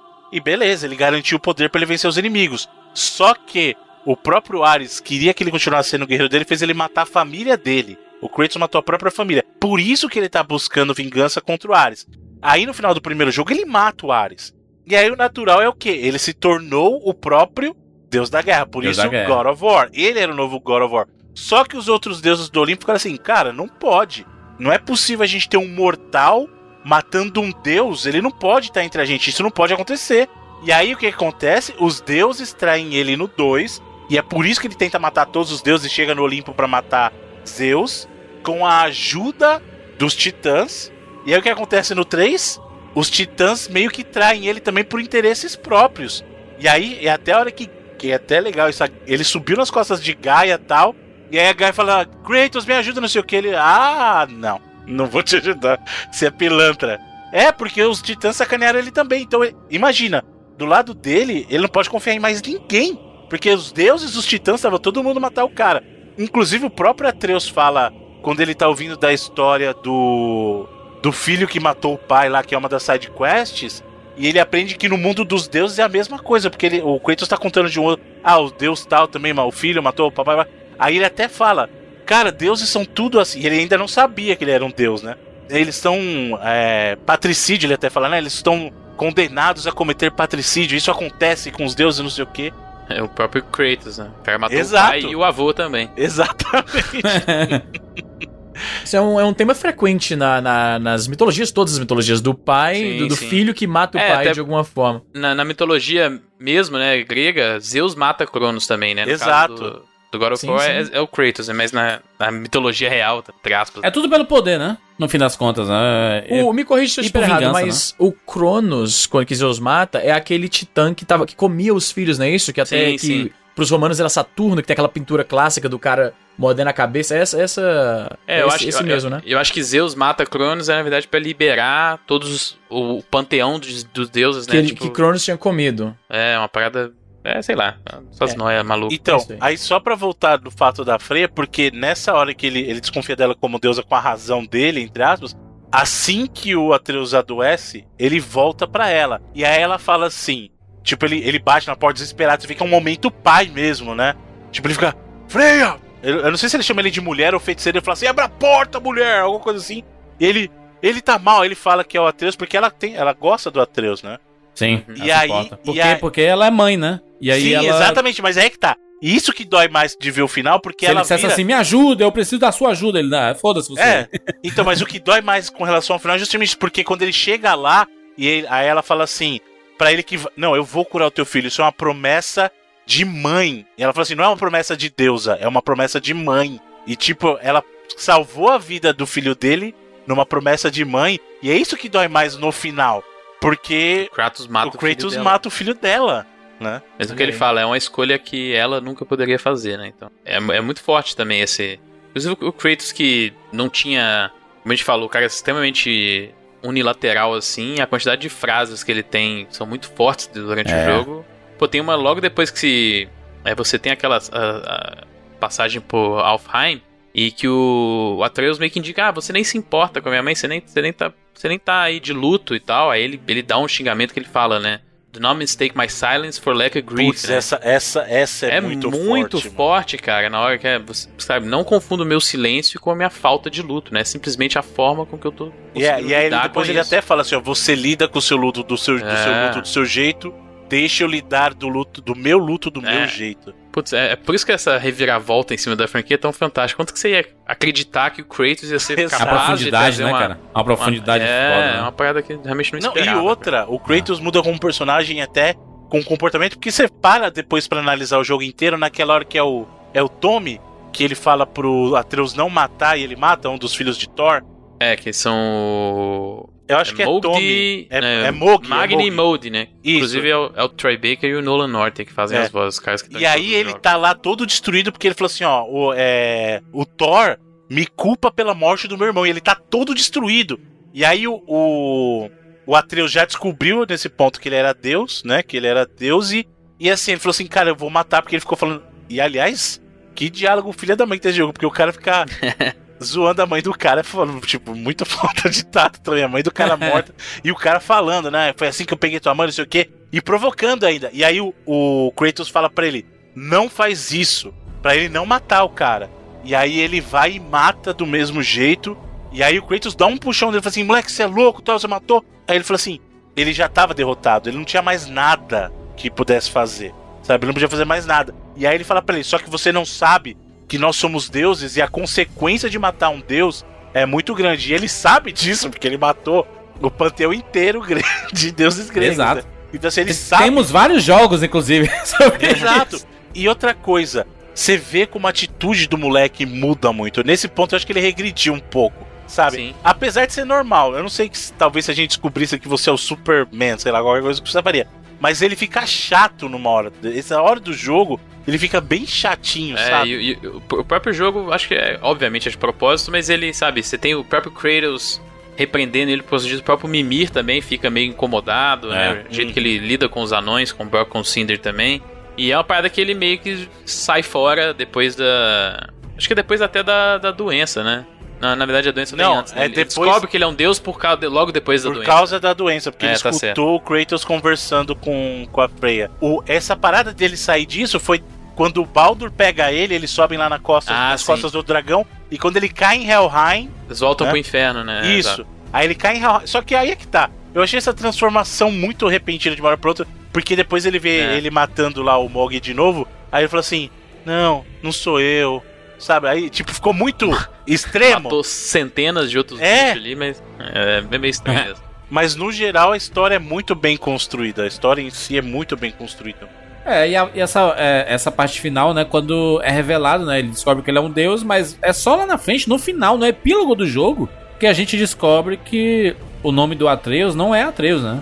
O nome dele é Loki. Pros gigantes, é Loki. Caralho, esse spoiler eu não queria tomar. Eita, nós, eita, nós, Jurandir. Você não terminou o jogo? O que você tá fazendo aqui Não. ouvindo? Eu vou sair do jogo, do negócio, do meio do- da programação, não pode sair, pô. Tem que ter o É, time é completo, até cara. engraçado que quando o. Porra, Juras. Aí é o Quando- Loki, mano. O pivete. O Quando, é o Loki. quando o Kratos fala pela primeira vez pro Atreus que ele é um deus, ele fica um pouquinho em silêncio ele fala: Ah, eu posso me transformar em um animal? É porque na mitologia até o Loki é Sim, um sim. shapeshifter, né? E ele, inclusive, é. ele, é, ele é pai de alguns animais. Ele é pai do, dos lobos lá, né? Da, Se eu lembro bem a perseguem, mitologia ele é da parada. Ele é, pró- ele é pai da própria serpente, né? Na, na mitologia. ele se transforma num cavalo e transa com o Odin, um negócio assim. Eu lembro da parada assim. Meu Deus. Tá, mas- No- mas na- nos próprios quadrinhos da Marvel, por um bom tempo, o Loki foi uma é- mulher. Essa história aí? É sério, eu, eu posso estar falando uma merda Mas no absurda, não quadrinho seria da Marvel novidade. tem essa história do cavalo. Não, não, não, não, não. Não, não, não. No Marvel não, na Marvel não, na Marvel não. Eu lembro de um deus que era um deus trickster também, como o Loki, talvez eu te- esteja me confundindo, talvez seja de outro panteão, mas tem um deus aí que fez um negócio desse, que se transformou num cavalo e aí copulou com o próprio pai e gerou outros deuses. É maluco. Essas, essas, essas. A mitologia, eu não duvido, não, que a Mitologia mitologia são tudo. Ué, tudo é, loucura. lou- né? loucura, é. Pô, É no- loucura, loucura, Na, completo. na Marvel, Na Marvel, o Loki foi uma mulher por muito tempo. ele foi um cavalo também, né? O, o Better. Como é que é? Não, não, esse não é o Loki, não. O Beta Ray Bell não é o Ele Loki. foi não. o Thor, né? Ele foi o Thor. Não, né, ele foi, durante ele o foi o Thor, mas ele não é o Loki, não. Ele, ele na verdade, ele não foi um Thor. Ele foi o Beta Raio. ah, eu acho que no- em português foi Beta Raio Bill. É. Ele, Raio Beta. ele foi. Raio Beta. Beta. Ele, foi, ele foi capaz de levantar Raio Beta, na verdade. o Mjolnir, mas ele não era o Thor. Ele era, ele era outro personagem. É. E na mitologia, o Thor é irmão do Loki, né? Isso, quer dizer o quê? Que Meio o- irmão, meio irmão. É. Ah. Inclusive, é, é, essa linhagem, né? O Atreus, ele é meio, no caso do Kratos Deus, né? Ele é me- metade gigante também, né? Inclusive, é até por isso que lá no começo do, do jogo, quando o Baldo chega na casa do, do Kratos, ele, ele fala, ah, achei que você fosse maior. Porque, na verdade, ele não tava atrás do Kratos, ele tava atrás da Faye, né? Que era a mulher dele, que era uma gigante, uma das últimas gigantes, né? Então, Sim. assim, a história começa já com uma confusão, né? É, é até um paralelo interessante, porque a gente joga como Kratos, isso é a série do God of War, mas ele não é exatamente. o- Ele tá longe de ser o protagonista da história, né? Você tem vários outros personagens que têm uma importância muito maior pra esse mundo, né? A própria Faye e o Atreus, né? O Atreus, acho que na verdade é muito mais o protagonista, porque é toda a história, toda aquela ideia do, dos gigantes, que inclusive são. Tem aquela loucura de serem. É, terem clarividência, né? Tem aquela. Eles terem, Sim. enxergarem o futuro. É, então, assim, o Atreus é, a é o personagem destinado a meio que salvar a linhagem dele e, inclusive, ter um puta destaque no evento do Ragnarok, né? Será que eles vão fazer como sendo a Faye como mãe do, do Thor? Ou não? Não, acho, acho, acho que ele chega até. Acho que o Mimir até comenta quem que é a mãe do Thor em uma daquelas histórias dentro do barco, assim. Mas a. A Faye é o que, na verdade, para os gigantes seria a Laufey, né? E o. O Kratos eu esqueci o nome que eles dão, mas ele também tem um nome É específico porque e que o, aí o entra Thor, na- na mitologia, ele, ele, ele, é, ele é filho de Odin com a Jord, Uhum. que é a deusa de Midgard. Eu não sei se. é, eu não, sei se o Thor vai ter lembra, alguma relação O com o Loki. God of War tomou certas liberdades, então eu não acho que Claro, sim. claro, Claro, claro. O Thor não vai ser irmão do Loki. Agora, uma coisa que, que é até bacana é justamente você ver que, inevitavelmente, esse mundo tá caminhando pro Ragnarok. Pra acabar, é. É até porque faz parte do, do plot, né, do, do Ragnarok, quando acontece aquele Fimbulwinter, né, que é o São o inverno, três anos de inverno. Três anos de inverno, e aí é o, é o, é o pré-Ragnarok. E aí, É. Izzy, olha só, quando a gente zera o jogo, se você voltar lá pra sua casa, existe uma, uma No final cutscene, secreto. uma cutscene, e aí é a cutscene que chega o Thor pra falar com Kratos e acaba o jogo. é, mostra lá que anos depois, e aí o, o Atreus levanta, né? Se você continua jogando, ah, eu tive Sim. um sonho meio maluco assim. Parecia muito real por conta disso, né? Ele é um dos gigantes e os gigantes têm essa habilidade de clarividência aí, então. Ele, tá meio, ele já tá enxergando o, O futuro. o futuro, né? Da hora. E aí ah, chega lá o, Thor- o Thor bem diferente, né? Você reconhece pelo Mjolnir, né? Ele, Ele é aparece meio- de costas. meio É, na verdade, né? você só reconhece pelo Ele é forte, Mjolnir né? mesmo. Na hora que ele Sim. tira. Me arranja uma foto aí pra eu ver que eu não, não vi essa parte, né? Então me arranjei, me arranjei. Eu imagino que eles puxaram mais pro Thor da mitologia, né? Tipo, da, da original. Porque a- o público em geral, É. 99% das pessoas sabe o Thor do. É, tá aí. É o. Thor. Chris Hemsworth. Deixa eu ver, deixa eu ver, deixa eu ver. Vejamos aqui. Ver aqui em primeira mão. Ele chega de capuz, né? De capuz, É. grandão assim. E os, os raios, né? Chegando assim. Aí você, caraca, Massa, quem é esse mano. cara aí, mano? Aí quando você o, o vento passa assim, aí você vê o Mjolnir, né? É, ele, é- ele é bem mais é como na ideia de ser exatamente o, o deus nórdico, né? Que, pô, o, Tô o próprio Cory Bar- Cory Barlog fala que o Chris Hemsworth é tipo um surfista australiano que virou o Thor, né? Que não tem nada a ver. Exatamente. ah, moleque, quando ele levanta o capuz e aparece o Monier. É muito bom, né? Caralho, então acaba aí, nem fala, você só, tipo, Nem fica fala. subentendido. Não, não, não, não. Não é que o jogo já aí. acabou. Não, então isso aí é depois que você finaliza o jogo, você pode Ah, voltar certo, certo. pra tua casa. Quando Pra você volta casa, pra é. casa, ele, você dorme, aí passa Que parece assim que você dormiu É meio que vários tipo anos. final. É. É, tipo meio que É final tipo um, secreto, um, assim. um epílogo. É tipo a- as, as- os pós-créditos da Marvel, sacou? É, só que a diferença é que Tipo, depois disso. É bem pós-créditos, Não, né? então, mas é. depois disso o jogo não acaba. Ele volta, Não, é. você continua e aí É justamente. pra, porque é mundo aberto, né? Mundo aberto Isso. você pode ficar, fazer o que você aberto. quiser aí. e aí Tem o, um At- monte de coisa pra fazer. e o Atreus, ele fala depois, né? Ele fala assim: é, eu tive um sonho meio estranho aí e tal, que justamente mostrando que isso aí não aconteceu ainda, era uma premonição dele, provavelmente pro início do Ragnarok, né? Não. Vocês. Vocês mataram todas as Valkyries? Sim. Hein, Felipe? E o que Hum. acontece, hein? Depois que você mata todas as Valkyries, eu matei seis. Você pega, na verdade, tem uma. Você pega as, as armaduras delas, né? Você consegue pegar. Aí você vai naquele conselho lá, né? Que tem. Você coloca as É, é, você bota todas as cabeças e a luta, a luta final é lá. E ela meio que fala, assim, né? Que na verdade as Valkyrias eram a guarda do, do Odin, só que elas foram se rebelar e na verdade elas foram escravizadas, assim, por ele. Uhum. E aí o que você tá fazendo, na verdade, é meio que libertando, elas. El- Elas até falam, né? Conforme você vai lutando, É. toda vez que você vence, elas agradecem você por ter libertado elas, né? Sim, sim. E deixa eu perguntar aqui uma coisa, mas eu já sei qual é a resposta, né? É, claramente, por causa dos temas mais maduros e tal, por causa da presença do Atreus, isso, ele, a- a- ele quebrou a tradição da série de ter aquela cena do, do, do fanservice. Sim. que chega lá no momento, tá lá as minas lá deitadas, às vezes os seios da mostra e tudo, a câmera vai pro lado, tem um minigamezinho, né? E o que, o que vocês acham desse, disso, dessa, dessa parte, dessa tradição, talvez, do jogo, ser abandonada em prol de, uma, de levar o jogo um pouco mais a Não sério? fez que a não cabe menor aqui. falta. Eu acho que não É, cabe exato. mais. É, Não é cabe, né? outro Kratos, não cabe mais. Espa- Esparta cabia mais por causa da temática de Esparta, né? Que era exatamente isso. É, pode crer. Um, um Kratos mais pai, mais sério, a parada mais, né? O jogo ele é mais sério, ele é mais, ele tem um Sim. peso maior emocional, muito maior do que qualquer um dos jogos tiveram. Então era, era esperado que não tive, que não ia, não ia ter espaço pra isso, ia quebrar o tom. Né, no, no cinema também, trazendo de volta pro cinema. Você pode ter uma parada séria e às vezes um, um alívio cômico e tal, mas tem coisas que destroem o tom e aquilo ali claramente não encaixaria. Teve muita gente que achou, que, que reclamou de, de terem tirado aquilo. Vocês, vocês acompanharam? Deve ter rolou uma pequena controvérsia. Eu, eu, eu, eu ent- eu entendo a reclamação, mas nesse sentido aqui não, É, não eu fez acho falta. que não cabe pra esse novo Kratos, não cabe. Ia ficar muito é, não- fora não de funciona. personagem. Não, com, o pai, com o pai dele lá, o, o filho dele, tudo. Não, então, É. não tá o filho ali e a missão dele no jogo é cumprir a, a vontade da esposa, cara. Da ele esposa, isso é acabou. muito bizarro. Ele acabou de ficar viúvo, tá muito fora de contexto se acontecesse, sabia? Ser Não, muito totalmente. Ia, ia, ia desvalorizar, porque toda aquela questão é, ele tá fazendo tudo aquilo lá porque a mulher que ele amava pediu, então ele vai fazer. Então, se do meio do nada ele faz um atalho, e não vou pegar aqui as minas lá do, do- bordel de não sei das quantas, do algum deus Ah, não faz sentido, eh, nórdico, ia ficar muito errado. Apesar de que muita gente chipou o Kratos com a Freya, né? É, eu eu chiparia com certa facilidade ali. ele- eles são bem antagonistas em, ter- em até o muito gênio, É, os né? que objetivos, dois têm, né? é, e tipo assim, a forma como os dois lidam com as coisas, né? Mas o Kratos aprende muito com ela também, né? Acho que ele.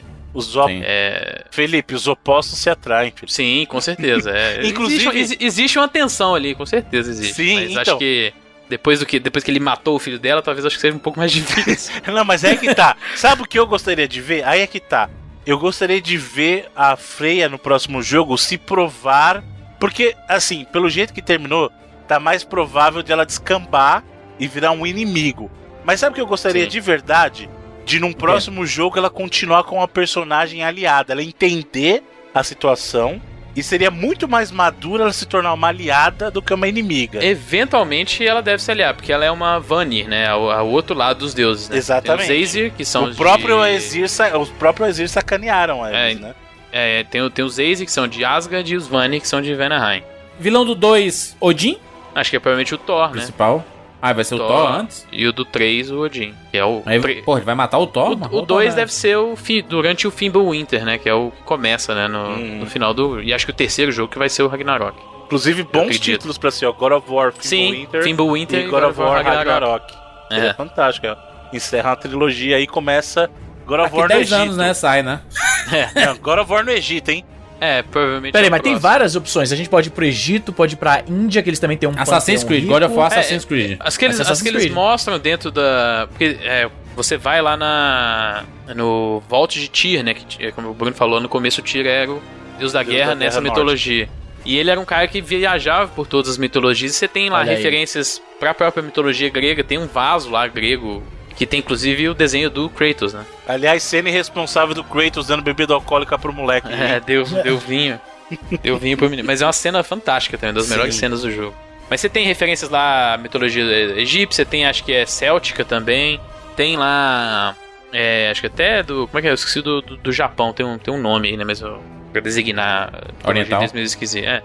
E que você tem inclusive todos os símbolos da guerra, né? Dessas mitologias, assim. Uma Ah, o que- é Chitô, não é o que você tava tentando lembrar? é, é, é, acho que é isso. Então, assim, provavelmente a gente vai ver é, depois que ele acabar com esse panteão ir pro outro, assim. Chinês, ele enfrentando os dragões chineses. Ia ser massa. Aí a gente tá falando que 30 anos de saga, né? De franquia God of War, né? É, eles deram um jeito de. Eles provaram que Esticar, dá né? pra ficar pra sempre, né? Porque mudou tanta coisa, né? É um jogo É, tão tipo assim, diferente. ó, vai ser muito triste a gente ver o Kratos matando todos os deuses que a gente gosta, né? Tipo o Thor aí, que é amado aí pelas pessoas no universo Mas Marvel, o esse cara vai matar Thor, o aí é que tá, É, esse pariu. Thor É, não é o Thor que você conhece. Esse Thor, do jeito que eles pintaram no jogo, é um baita de um filho da mãe. É, o, Mi- o Mimir conta, né? O tanto que ele é babaca, assim. Que Escroto, ele, fala que é escroto A- até. a- Mas Aqui- o Thor, do Thor 1, lembra do Thor 1 da Marvel? O Thor era escrotão mesmo. Mas, né, Mimado e É, tudo. faz, É- faz é parte, diferente. faz parte do- da, da história do personagem, né? Que ele foi mandado à Terra pra, pra aprender ser mais como é que se humilde. diz. Mas, É, ele, é, ele- ele é aborrecido, né? Numa Marvel. Aqui ele é realmente maléfico. É mais uma parada mais profunda aí. Tudo bem? Fechamos? Eu acho que tem, tem muito momento, né, cara? É um, é um jogo tão. Épico, né? É muito épico. É, É, muito set piece. Tem demais, cara. É, como a gente falou, aqueles momentos de diálogo né, entre os dois, às vezes tem vários muito profundos aí. A gente ficaria Uhum. aqui horas aí listando todos. É um jogo que, que vale a pena você rejogar, inclusive, né? Sabendo de tudo. Sim, mas é um, um que eu acho que é final, que eu acho que é fantástico, é exatamente no finalzinho do jogo. Que é você tá com o Atreus lá no, no, no topo, lá do mais alto em Jotunheim Inclusive, já. os créditos do jogo estão passando ali, né? Quando a gente é, tá depois, voltando, depois que você né? joga. É, é, um- é- o carinho em cima do projeto é, é, é É absurdo, né? Você vê É. até nesse momento de. O jeito que você passa os créditos, né? Tem um diferencial que combina muito com, com o mundo. Mas quando você chega lá no final. Primeiro que você, aprende, você percebe finalmente que todas aquelas marcas douradas que você viu na- nas paredes, assim, te indicando, são é, a, própria que deixou pra você, porque ela já sabia que você ia fazer toda essa jornada, exatamente porque ela é gigante e tem esse poder da, da clarividência, né? Mas aí você tá de fato lá no final jogando a- as cinzas, né? E o, o Kratos fala, ah, nós vamos fazer juntos e tal. É a primeira vez no jogo que ele chama o, o Atreus, em vez de boy, ele chama de son, né? Ele chama de filho, né? Bonito, né? E é muito forte, né, pra esse final. Depois de pô, dezenas de horas que se passaram juntos ali, brigando e tendo momentos bacanas e difíceis e realmente emba no embate, esse final que ele finalmente para de chamar o boy e chama o Atreus de son, de filho, é, é bastante forte. assim. Isso que tu falou é mu- muito legal porque aparece na parede quando ele, ele é revelado, né? Ele tira as cortinas lá e mostra toda a trajetória dele, Sim. deles, né? No jogo inteiro. Tava tudo escrito, né, já. Inclusive o futuro onde aparentemente o Kratos teria morrido, né, mas... Será que morreu? Ele tá Vai envenenado, saber. né? É, o, o, como a gente Tá falou, chão, você falou, bêbado. o Loki... o, o Loki é o deus da trapaça, né? Então ele pode É. simplesmente criar uma trapaça aí. Não, não, não. do- Deus da trapaça morte. não. Deus da fuleiragem. A É. trambicagem. Isso aí. Muito bem, fechamos. Falamos sobre God of War. Que bonito, hein? Escolhido o melhor jogo de 2018 pelo 99 Vidas. E pelo Game Award também, né? E pelo Não foi o Game exatamente, também? pelo TGA aí, ó, merecidamente. Olha aí. Não que o TJ, né? Seja, Mas tem né? que mencionar Mas- primeiro o título de mais prestígio, Bruno.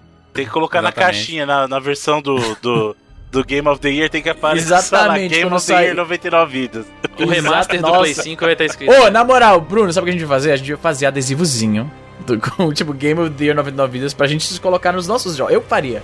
Esse jogo ganhou 10 em, em vários sites, né? Vários Sim, sim. sites grandes aí. É, tem, tem, tem um site, um blog que meio que junta todos os Games of the Year. Ele acho que é o que tá com mais aí. Num ano que a gente teve Spider-Man e teve Red Dead Redemption, né? Impressionante, Foi um páreo difícil, maluco. Caraca, nos anos, dos anos mais difíceis aí, God of War conseguiu sobressair. Um jogaço, vale muito a pena. É um, é um jogo pra comprar console, né? É um Sim. jogo, né? Pra comprar console, assim. Cara, Talvez não o PS4, porque já tá meio que no final do, do ciclo de vida, né? Então. aí que dá mesmo, porque tá mais Aí barato. tem a biblioteca cheia já. E tá ah, cheio de ok, jogo, bom, cheio ok, bom argumento, bom argumento, bom argumento, bom argumento. Antes da gente finalizar esse podcast, nós temos um recadinho especial do próprio 99 Vidas.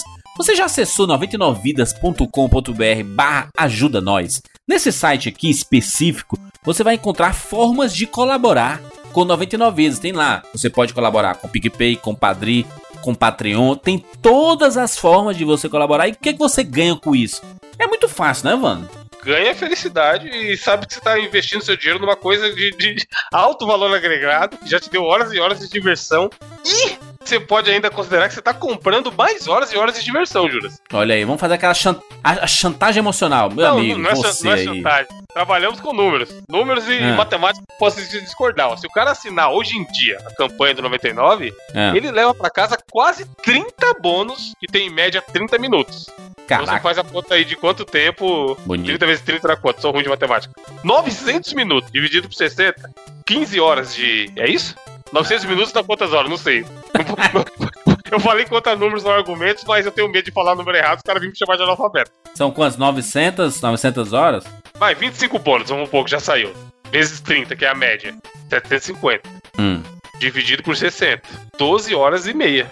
Dá pro cara ficar muito tempo ouvindo a gente falando as bobeiras lá. E é legal que já teve bônus, os bônus, o Juras é um cara preocupadíssimo com a qualidade de 99, não é zoeira. É, não é que é, ah, é um programa feito nas coxas aí. É um 99 vidas menor. Com a ediçãozinha, com efeito sonoro, tem tudo, tem tudo. É um podcast extra mesmo, do 99 Vidas. E a gente pensou em fazer isso, não foi só, vamos sentar e gravar o áudio qualquer e lançar pra você Não, ouvir. Não, não. pô. É qualidade. A gente, pensa em qualidade, a gente quer oferecer sempre o melhor pro nosso ouvinte. E, e isso tem um, um- um valor porque você colabora com a gente. Você colabora com 15 reais no PicPay no Padrim e 5 dólares no Patreon. Você ganha acesso ao grupo do lado 99 vezes que a gente discute algumas pautas, algumas ideias e coloca lá, né, a no- nosso arquivo de bônus. Sim. Mas o, principal é que você ajuda o 99 vezes a se manter, pagar servidor, pagar o Edu, fazer toda a mecânica, né? A gente tem uns, a gente teve, um problema recente no site, e, putz, a gente tem que resolver, cara. Tem, tem, tem, que, tem que comprar ma- mais espaço, a gente tá tendo muito acesso, então tem que resolver isso, né? Sim, o cara mantém, e aí, como a gente falou, já que a gente demorou tanto tempo pra fazer um conteúdo extra do 99, a gente resolveu fazer o bônus, vamos fazer direito. Então, cara, fique tranquilo. Você que tá pensando aí, porra, não sei se esse bônus aí. No nosso Instagram, tem alguns trechinhos que a gente coloca de vez em quando, que é pra gente mostrar como que é o bônus, incentivar a galera a assinar. E É. você pode ouvir lá. Tem uns 3, 4 já hoje em dia. Você pode ver que é um 99 vidas real, do jeito que você tá acostumado. Então é o Sim. nosso jeito de agradecer. É aquele velho esquema de uma mão lava a outra. Você assina a campanha, a gente dá um conteúdo bônus e mantém o negócio funcionando. O bom é que você colaborando com a gente através do PicPay, o PicPay ele é uma ferramenta maravilhosa financeira, porque você pode pode colocar créditos na sua carteira, né? Você pode colocar grana na sua carteira e você pode pagar conta, pa- pagar boleto, ir para restaurante, nas maquininhas Cielo, você utilizar os seus créditos ou o seu cartão de crédito que está cadastrado no PicPay. Você ganha cashback toda hora. Cara, é uma ferramenta completíssima financeira, né? Exatamente, ela fala, ela, ela resolve vários problemas de pagamento que você poderia ter usando N aplicativos diferentes, você consegue fazer de volta no PicPay e ter essas vantagens, como o Júlio falou, cashback mesmo é uma parada maravilhosa. Que o cara usa, tem muita, eles fazem muita campanha para o cara que faz o primeiro pagamento pelo PicPay, ou pagam amigos usando o PicPay. E aí ele recebe X% em cashback. E aí, cara, pega esse valor que você tá recebendo de cashback de volta, assina a campanha Tá Vendo Vidas. Então a gente tá te, tá te ajudando, a- apresentando uma ferramenta nova pra você usar no seu dia a dia, e você agradece a gente assinando a campanha. Excelente. É isso, nos encontramos na próxima semana. Tchau.